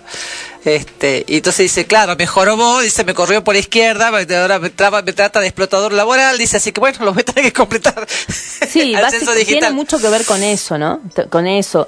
Pero claro, la gente que te- esté censando en, en, en barrios de clase media, media alta, va a volar, porque me imagino Claro. que la gente lo va a hacer rápido y va a poder terminar temprano. Los que estamos por ahí en zonas más alejadas, donde no hay acceso a conexión de internet y donde no hay posibilidad de internet, van a tener que hacerlo a la vieja usanza. Entonces nosotros estamos pensando en nuestros alumnos, eh, sobre todo los más grandes, que vengan con todos los datos de la familia y los censen en algún momento, en alguna hora de clase. Claro, porque tienen 15 minutos para hacerlo, ¿no es cierto? No, más, no. Los Yo que- guardar y seguir haciendo. Sí, ah, bueno, porque yo lo que había leído era que de- tenías 15 minutos de que empezabas hasta que terminabas. No es así. No, no, no. no. De Bien. hecho, me llevó más tiempo. Si No, por- el tiempo promedio... Porque mi papá lo quería hacer y, y yo le dije, mira. No, no, no, eh, no hay tiempo. Por ahí se- que se sentara con mi hija, mi, mi hija, su hija más este más chica, que, que le, le ayudara a ella, porque digo, no vas a- en 15 minutos no lo vas a poder hacer. No, así que la verdad les recomendamos a todos lo- los, oyentes que si pueden entrar a hacerlo digitalmente, eh, no, no, no tiene mayores, mayores problemas para hacer, te dan un número de código, ese número de código es el que le tenés que entregar al censista cuando va a Claro, no es que tenés ni siquiera que sacar tu celular con un QR ni nada, o sea, le entregas un número lo de podés código. anotar, lo podés tener en el QR, pero lo podés anotar al código Claro, para que tenga miedo de que lo engañen y que saque sí, el celular y se lo roben. Y incluso lo pueden hacer los miembros de la familia en distinto. De hecho, yo lo hice, le avisé a, a- a las- a mis hijas convivientes. Una me dijo, llenalo vos. Y la otra, no, a mí me encanta llenar formulario, así que lo llenó ella y, y con el mismo número de código. Entonces, ya está, lo hicimos creo que los primeros días en cuanto se habilitó, porque yo además quería ver cómo eran las preguntas y demás. Y, y sí, no, me parece que es este piola y es verdad. Yo también, ahora que estoy comprometida en el operativo del censo, creo que lo mejor que podemos hacer es eh, reducirle la, la jornada laboral a los censistas, que por el tiempo que les demande hacer el censo, que además empieza mucho antes porque ya empezaron a capacitarse, son muy densa, es muy densa la capacitación. Tenemos que tener una reunión, nosotros vamos a tener el otro, el otro sábado. Hay lugares en los que, que están más distantes, que son más inaccesibles y demás, donde ya empezó el, rural, censo. el censo rural, porque está dividido en dos, el- los ámbitos rural y el ámbito urbano, y dentro del, del urbano hay las viviendas colectivas, que esas eh, tienen otros censistas, y que es una vivienda colectiva, un hogar de menores, un hospital, esos lugares están catalogados como viviendas colectivas y tienen otros censistas. Entonces uno tenía que ir a relevar si tenías viviendas colectivas en tu zona para... O sea, está bastante, bastante afinado, el tema es que... eh, bueno, es mucho, mucho, son muchas horas de trabajo va, y, Y no es mucho el dinero que les van a pagar a los censistas en sí, son es 6 mil pesos, seis creo mil que. pesos, seis mil pesos. Bueno, eh, para Bueno. sacar las dudas, estamos en horario de corte, para sacar las dudas, me parece que son que es estudiantes contra Aldo Civi. Ah, el partido. Hay un partido acá en Ahí está la tele prendida, está ahí un partido y nos preguntábamos antes de. Yo de dije, empezar. es rojo, debe ser independiente. Dije, yo me olvidé que existe estudiante porque Claro. vi otra otra Yo alternativa que dijo dice Argentino est, Junior. Dice Est y Ald, así que yo Claro, tuve un rato no. pensando que era Ald y dije, lo único que se me ocurre es Aldo. No es porque te diste cuenta por las camisetas, ese No, no, saber no, no, no. lo tenés No vos. lo tengo. Bueno, en realidad nosotros pensábamos hablar de otra cosa, pero picó la universidad, es un tema evidentemente que es de mucho interés de la sociedad y por eso terminamos de hablar y ¿Puedo del tema. dejarles una propuesta de película para este fin de semana? Por supuesto. Eh, bueno, el tema eclesiástico es noticia, es noticia en Salta. Eh, por supuesto. O sea, Salta es noticia en el país en este momento. Salta es noticia en el país.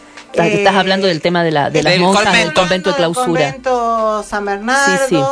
Eh, a ver, no, después si quieren hablamos y, y- y trabajamos más sobre, sobre la noticia y, y comentamos un poco el tema, pero dejarles una película que por ahí para conocer un poco más a fondo los problemas de la Iglesia Católica, la película de Pablo Larraín, El Club, una película chilena, Ah, vale la pena verla, es del 2015, eh, una película sobre, eh, no voy a, a spoilear la, Por favor. la peli, pero que vale la pena verla, pero eh, tiene que ver con un, peque- un hogar de curas acusados de abuso a menores. Bueno, y si no, también pueden ver Spotlight, también que También. trata sobre el mismo tema, solamente que en Estados. Unidos y en la, en el- la que aparece Salta al final entre la- la- los lugares con denuncias por este abusos eclesiásticos. Exactamente. Digo, tema denso, no es un tema de, de, mm, viernes de after PPPP, así que prepárense, pónganse con todas las ganas y el estómago, pero realmente son temas centrales que por los que está pasando nuestra sociedad. Bueno, repetí el nombre de la película. Club de el Pablo Club de Larraín. Pablo Larraín. Bueno, buena recomendación. Voy a ver si puedo engancharme, porque tengo que leer la capacitación del censo. y es muy densa. Yo leí la mía y ahora tengo que leer la de los censistas. Pero este sí, me, la voy a anotar. Y anoche se después compró un libro que tiene que leer antes del viernes que viene. Sí, porque viene la invitada escritora del libro, así que... ah, muy bien. Estamos Las voy a estar escuchando. Bueno, que sabemos que nos escuchas. Bueno, Gaby, éxitos en, en la gestión. Muchas gracias. Que, que les salga el rico el locro. Ah, bueno, festejamos mañana con locro. Muy Voy a cocinar yo además. Ah, Ay, vi que estaban cortando el zapallo. Ah, uno se está mandando la parte y se me van a hacer trabajar mucho. He Así visto. es, así es. El compañero de vida que, que acompaña la, la, la elección, la gestión Todo. y también el quehacer del locro. Bueno, nos vemos. Vamos a la tanda Vamos. escuchando Memphis la blusera, el blues de las 6 y 30. Esto a propósito de el Día del Trabajador que se aproxima. Y la trabajadora. Y la trabajadora.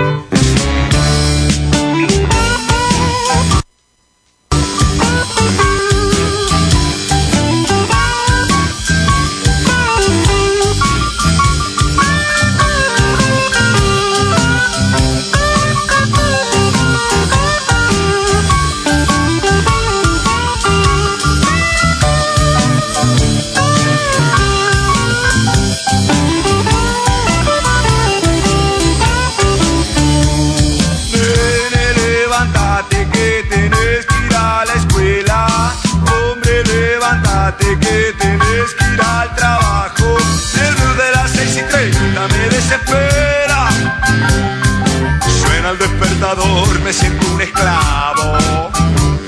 Y el blues de las seis y treinta me desespera.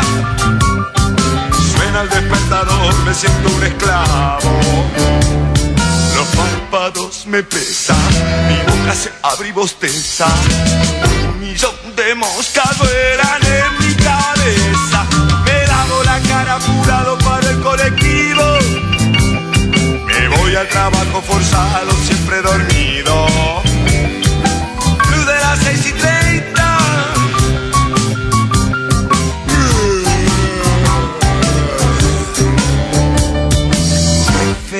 que soy, tan disciplinado, trabajo horario corrido, tengo el sueño cortado y el blues de las seis y treinta se raya todo.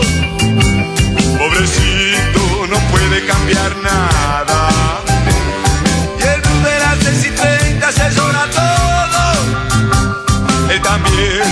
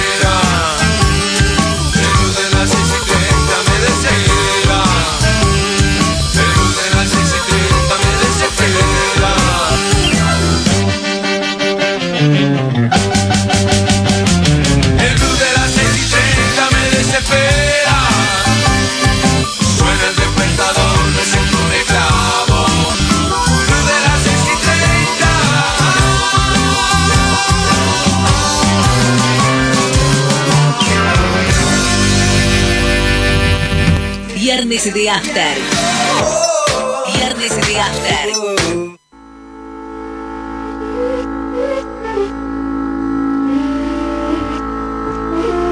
La verdad es un valle triste, un par de ojos llorosos, dos pies descalzos.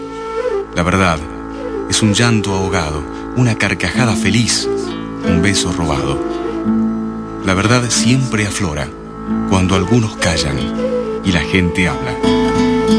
88.1 FM Noticias. Un aire de libertad.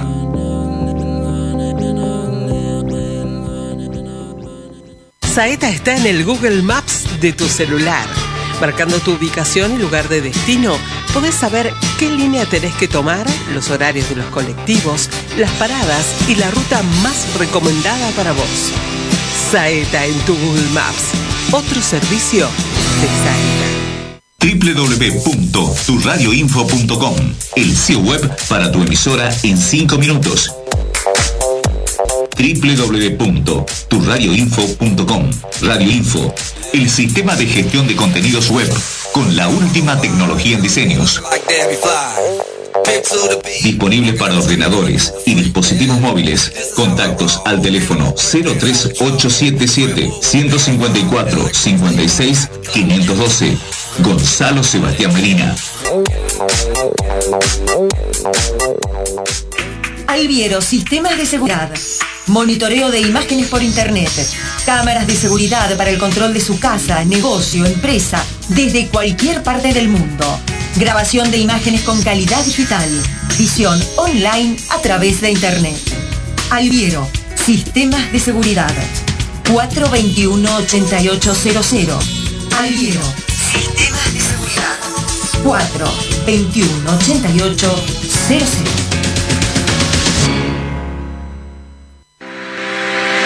Nexus Salta, servicio domiciliaria. Trabajamos en la recuperación y rehabilitación de nuestros pacientes, mejorando su calidad de vida y la de su entorno familiar. Nos adaptamos a la necesidad particular de nuestros pacientes, asegurándonos una prestación de excelencia. Ruta Nacional número 68, kilómetro 168 en Cerrillos. Celular 3875 020 C89 o 0800 555 3868. Línea gratuita.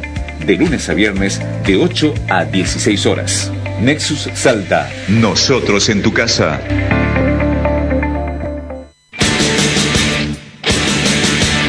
Martes, 11 horas.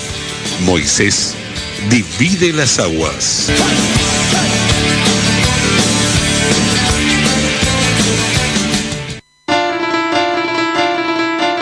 Nunca vamos a dejar de ser ciudadanos comunes. 88.1 88.1 88.1 FM Noticias.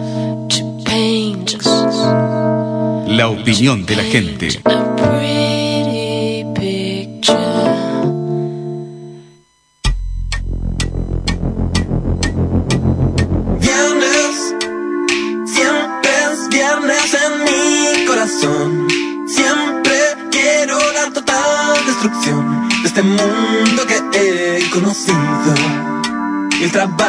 Tiene fin. Viernes, pero sí tiene fin porque este fin de semana festejamos. Estás muy contenta. Los gritos, la- la- nos cagaron, ¿no? Eso sí, hay una gran campaña nacional pidiendo que se pase el Mares, no sé si me estaban diciendo mis compañeras de trabajo que en algunas provincias, me dijeron, pero no me acuerdo cuál, se pasó el feriado para el lunes. Eh, y acá Saen está de licencia. Eh, ¿Quién es el, el gobernador en ejercicio para apelar a su sensibilidad de hombre de trabajo? Ponele. Ponele. Ponele. Eh, es, este, que, es que eso, digamos, eh, para Viste, uno hay cosas de las que no puede hablar sin conocer o de las sobre las que no, no puede tomar decisiones sin conocer. Bueno, puede ser. Bueno, cuestión es que aprovechando. Vale que- para los dos, ¿no? Que estamos en eh, víspera, bueno, no tan vísperas, pero cercana a festejar, a celebrar, a conmemorar como les guste el Día del Trabajador y de la Trabajadora. Bien ahí en la corrección que me hizo. No sé si se escuchar al aire, no sé si pero- se escuchó, pero bien ahí, la tomo porque es absolutamente real.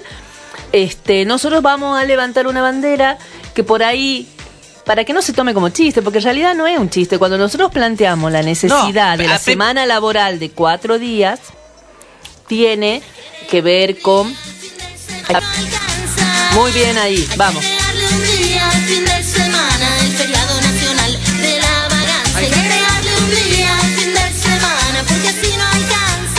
Tanto el feriado nacional de la vagancia, el feriado nacional del laburante que se cansa mucho porque cada vez el nivel de exigencia laboral es supera.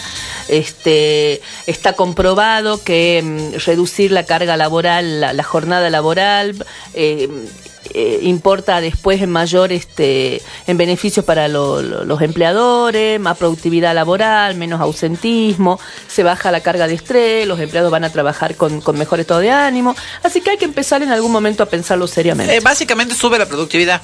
O sea, hasta, hasta en beneficio del, del jefe. Eh, mucho se está viendo, estoy viendo eh, en algunos lugares, en estos días están, eh, sobre todo en las grandes ciudades, en estos días están volviendo mucha gente que se ve que todavía que estaba en, el que- en la virtualidad, los están haciendo volver a la presencialidad. Para festejar el Día del Trabajador. eh, esta, este, estas dos últimas semanas y veo mucho mucho cuestión con esto, digamos, eh, muchas situaciones en las que ni siquiera se justifica la vuelta a la, a la presencialidad más que la de que el jefe pueda tenerte el ojo encima y, y ver este que cumplas con lo que claramente puede controlar por otros medios cuando lo haces virtual, digamos. Hay trabajos que no justifican que sean presenciales. Eh, he visto también este bromas respecto de cambios de eh, clases de virtual a presencial, presen- presencial a virtual y eh, de golpe eh, hubo paro de colectivos y, y la clase se terminó suspendiendo porque nadie sabía qué era. Eh, lo que era una tontera porque una vez que tú- se anunció el paro de colectivos decidís que es virtual y la das virtual. Claro, pero bueno, han perdido los reflejos para Claro, entonces, este, pero claro, eh, eh, anunciar que es virtual y los alumnos ya fueron, al- algunos alumnos que están- viven cerca de la universidad fueron a la universidad y ya no están con su conexión. O sea, estas cosas de, de, de no aprovechar, esto que yo siempre dije, no aprovechar aquello que, que, que, que nos, sirve de- nos sirvió de la pandemia y, y aplicarlo a las situaciones del, del post pandemia. Que nosotros esperábamos. Primero teníamos la esperanza de salir mejores de la pandemia. No, No fue así. salimos mejores. Ahora teníamos la esperanza de que algunas cosas que habían funcionado bien en la pandemia se mantengan. Tampoco al parecer va, va a ser así. Este, así que, este, y bueno, mucho de la vuelta a la presencialidad en algunos trabajos claramente es necesario, eh, pero en otros trabajos es simplemente porque hay un jefe que quiere ejercer la mano dura sobre sus trabajadores y este, este, y no, no, no es feliz y no, no, no siente su jefatura sin, sin, este, sin aplicar este, su poder. ¿Qué te parece si empezamos a preparar la previa al Día del Trabajador? Y para mí, el Día del Trabajador se festeja mucho del trabajador y la trabajadora y se baila. Y a mí lo que me hace dar ganas de bailar como loca, el cuarteto. Nos vamos Así a Córdoba. que vámonos para Córdoba y escuchemos a Walter Olmos. Que no era cordobés, pero bueno. Era catamarqueño, era catamarqueño. Era lamentablemente, ¿no? Una pérdida lamentable la de Walter Olmos. Besando mis sentimientos, amándote para mí. No puedo sonreír, tragándome tu amor. Si estamos enamorados, ¿por qué no tener valor? Decirles que nos queremos, dejar libre al corazón. No sé por qué estamos me estoy escuchando mucho. Tendré que acostumbrarme Por lo que yo te quiero, amor,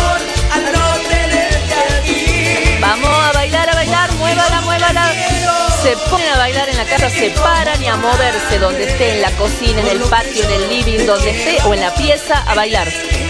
A moverse, a moverse. Acá no saben cómo se está moviendo la doctora. Por favor. Ah, ya, la noche ba- ya estaba bailando, Sí, sí, pachangueando. sí, empezamos desde ayer ya. Nosotros ya tenemos. Ya venimos con el cuerpo Hicimos el precalentamiento ayer.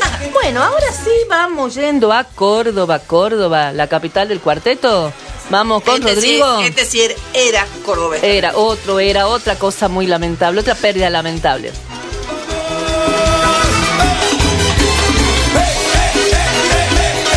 Gualicho, no salte tanto que va a romper la consola, por favor, quédese quieto. Deje de, suéltese a esa botella. Oigan, señor, yo les quiero así contar con muchísima emoción. ¿Vos te imaginas una fiesta con este tema? Yo pensando en Córdoba, me imagino Luis Juez así des- desesperado, bailando como loco a los gritos, porque Luis Juez no habla de otra forma si no es gritando. Sí, me lo imagino a Luis Juez a los gritos. ¿Cómo se llama el gobernador de Córdoba de ahora que se me fue el nombre? Schiaretti, un poco más prudente Schiaretti. ¿A vos te parece, Luis? Despacito, despacito. También ahí me la imagino bailando como loca a la burri que se prenden todo. Media desorejada para bailar, se quiere hacer la simpática, baila medio mal. Yo ya me estoy haciendo este boliche en mi cabeza. Te cuento, Gualicho, que buscábamos mujeres cueteras anoche y, y Fabián encontró una, la mora.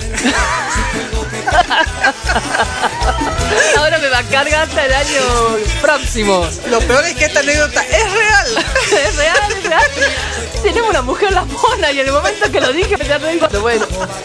A ver si estaban atentos, están atentos. Vamos, vamos. Y como no sabemos dónde está el gobernador porque está en licencia, yo me imagino que está invitado a esta fiesta en Córdoba y está haciendo trencito con Luis Juez. ¿Te lo imaginas que haciendo trencito? Saben, haciendo trencito con Juez, Juez gritando, porque ya saben que él es muy gritón. No, y bueno, estamos cantando. No, Patricia, deja ese vaso, Patricia, basta ya. Estamos en el escenario cantando. Mirá, decirle a Patricia que deje el, el- el vaso, ¿no? Patricia, eso es agua, es el agua de la pecera, Patricia, no es la cerveza. Beso a beso, me enamoré de ti. Tengo una letra acá de beso de cinco, que nada que ver. No imagino beso de cinco.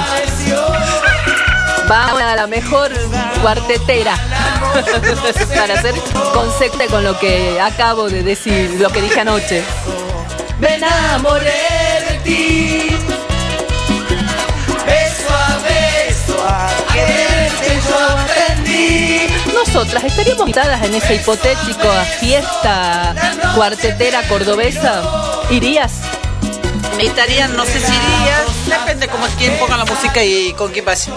Claro, está bien. Yo bailo y no me importa nada. Pero imagínate los personajes que nos rodean, ¿no? Vas igual. Acá, ¿te lo imaginas? Yo ya me estoy imaginando. A ver, ¿a quién te lo imaginas apretando a Luis Juez con quién? Schiaretti así abrazado, así un beso en el baile, pasado de tatu. Yo no, yo me- yo ¿Con quién se queda Patricia? Yo pienso Patricia situaciones, casamientos de señores grandes con sus señoras ahí, otras mujeres y, de este, y una pasando por la... Sí, sí. este, Y lo veo todo. Vos te lo imaginas a Patricia de, de No, todo. no, no. Lo veo a Schiaretti o a Juez haciendo eso. sí. Aprobado. Quiero amanecer en una cabaña, la lluvia caer frente a mi ventana.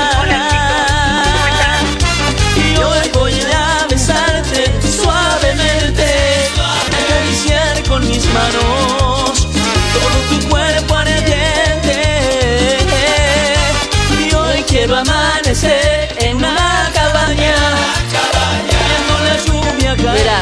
la lluvia caer ahí el, el vin líquido en un vaso, así.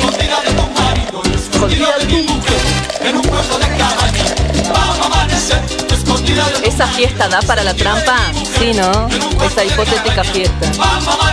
Pero, que sí. ¿quién no puede estar en una fiesta del Día del Trabajador? Y Alfredo Ninguno Olmedo, Alfredo Olmedo, agarrando la pala. ¿Se lo imaginan a Alfredo Olmedo entrando a la fiesta con un gorrito así, la pala bajo el hombro? Él bailando con Patricia Bully, no, definitivamente ahí. Ahí, ahí. ahí agarra, Patricia. Ahí agarra, ahí agarra. Ya casi está riendo bolicho de solo imaginarse. Yo, imagínate ahí bailando. A ver. Olmedo con la pala, haciendo pasitos con la pala. Patricia vestida de vaquera de- Patricia vestida de vaquera. De- ¿cómo, se, ¿Cómo le dijo Cristina a la Jessie? ¿Cómo era la vaquerita Jessie? qué bonito sentir que estás aquí. A ver, ¿qué otro no podría faltar en una fiesta del Día del Trabajador en ese ámbito? Ya lo mandamos Olmedo, bueno, Macri. Otro gran trabajador, otro Macri, su Macri, reposera. su reposera. Claro, Macri ni siquiera baila, ni siquiera se toma el trabajo para salir a bailar. Este Está se siente bonito, este. mirando a los otros bailar. Así, ahí. Totalmente. Porque no tengo los papeles en la mano. No tiene los papeles en la mano, no tiene las ganas en la mano, no tiene nada en la mano. Tienen toda la razón gracias, este, Gustavo, por darnos la razón. Gracias. Viendo Netflix. Todo el día consumiendo cosas llegaba a su casa, a la. Usted casa sabrá. Si usted Olivo habla de- cerraba la puerta y veía Netflix. Si usted habla de consumir, usted sabrá. Jamás, jamás. Va todo para el pongo.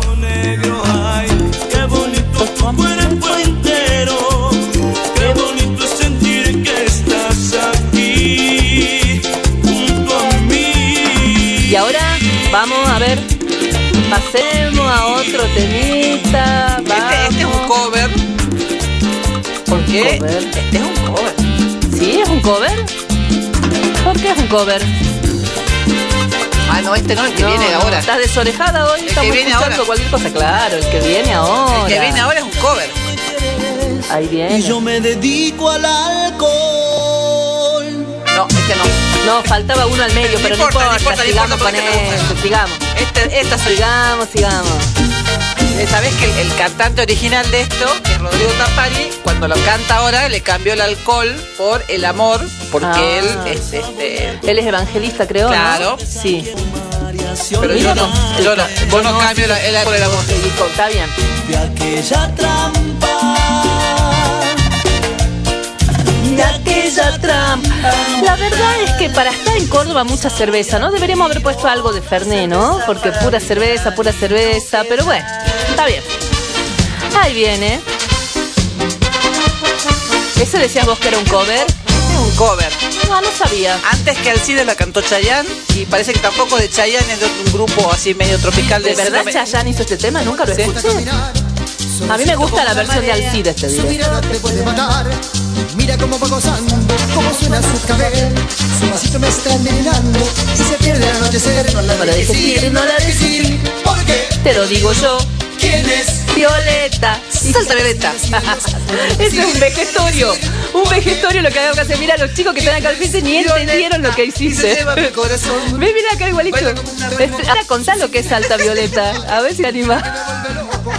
Eso fue de la infancia de la doctora Gualicho hace muchos años. Me corre un frío de espalda. Yo no sé lo que voy a hacer. No la dejes ir, no la dejes ir. Porque te lo digo yo. ¿Quién es Violeta? Y se va sin decir adiós. No la dejes ir, no la dejes ir. Porque te lo digo yo. ¿Quién es Violeta? Y se lleva mi corazón. Bueno, ya estamos casi en horario del final. Terminemos un poquitito con nuestra canción emblema. divertirme. Para, ¿Para qué divertirme. hacemos esto? Esto lo hago para divertirme, para divertirme, para Y divertirme. nos estamos divirtiendo mucho. Espero que ustedes también se estén divirtiendo igual que nosotros o de nosotros, como quieran, pero diviértanse. Voy a llevar un La idea es divertirse. La idea es divertirse. de eh, felicidades para todos, eh, para todas y para todos y para todos, eh, para aquellos que trabajan, para aquellos que ponen el lomo. Es el día del trabajador, de la trabajadora, no es el día del trabajo. Eh, no son los medios de producción, sino quienes lo ejecutan. Eh, se conmemora una masacre. Eh, que fue ayudando a que saliera, eh, los trabajadores salieron, perdón, fueran saliendo de la explotación y se empezara a implementar la, la jornada de ocho horas laborales, el sábado inglés, o sea, trabajar el sábado hasta el mediodía. Antes se trabajaba de lunes a sábado más de ocho horas. Las mujeres trabajábamos poco, trabajábamos en cuestión en, en situación de servidumbre. O sea, trabajamos poco afuera de nuestra casa. En nuestra casa trabajamos mucho. Claro, no, estoy hablando del trabajo formal. El trabajo externo al- al- al- al- a la vivienda, el trabajo interno de la vivienda, eh, bueno, es otro, es otro capítulo. Eh, y, y con el correr de los- del tiempo se fue transformando en el día del trabajo, quitando el, el- la, visibilidad que tiene. Que no fue inocente, ¿no? Para mí hubo un intento claro Y de, veamos- y veamos de lo que- al, al trabajador. Y veamos lo que está pasando hoy en día con este con los trabajos, digamos, este la virtualidad también nos trajo lo malo que es la- el, el incremento de las horas laborales, la, el- la pretensión de, los- de las patronales de injerencia en, en ámbitos este, privados de las vidas de los trabajadores y demás, con lo cual no seamos ingenuos, no seamos tontos, celebremos el domingo, festejemos el domingo nuestra- eh, con nuestros compañeros o con nuestra familia, este, pero no dejemos de, de- de advertir que a donde estamos hoy se consiguió con lucha, no este, Nada, mirando- nada se nos regaló. Así es. Bueno, nos vemos el próximo viernes. Feliz día, Gualicho. Feliz día, Gualicho. Salud. Salud, salud. Feliz día a todos y a todas. Hasta el viernes que viene.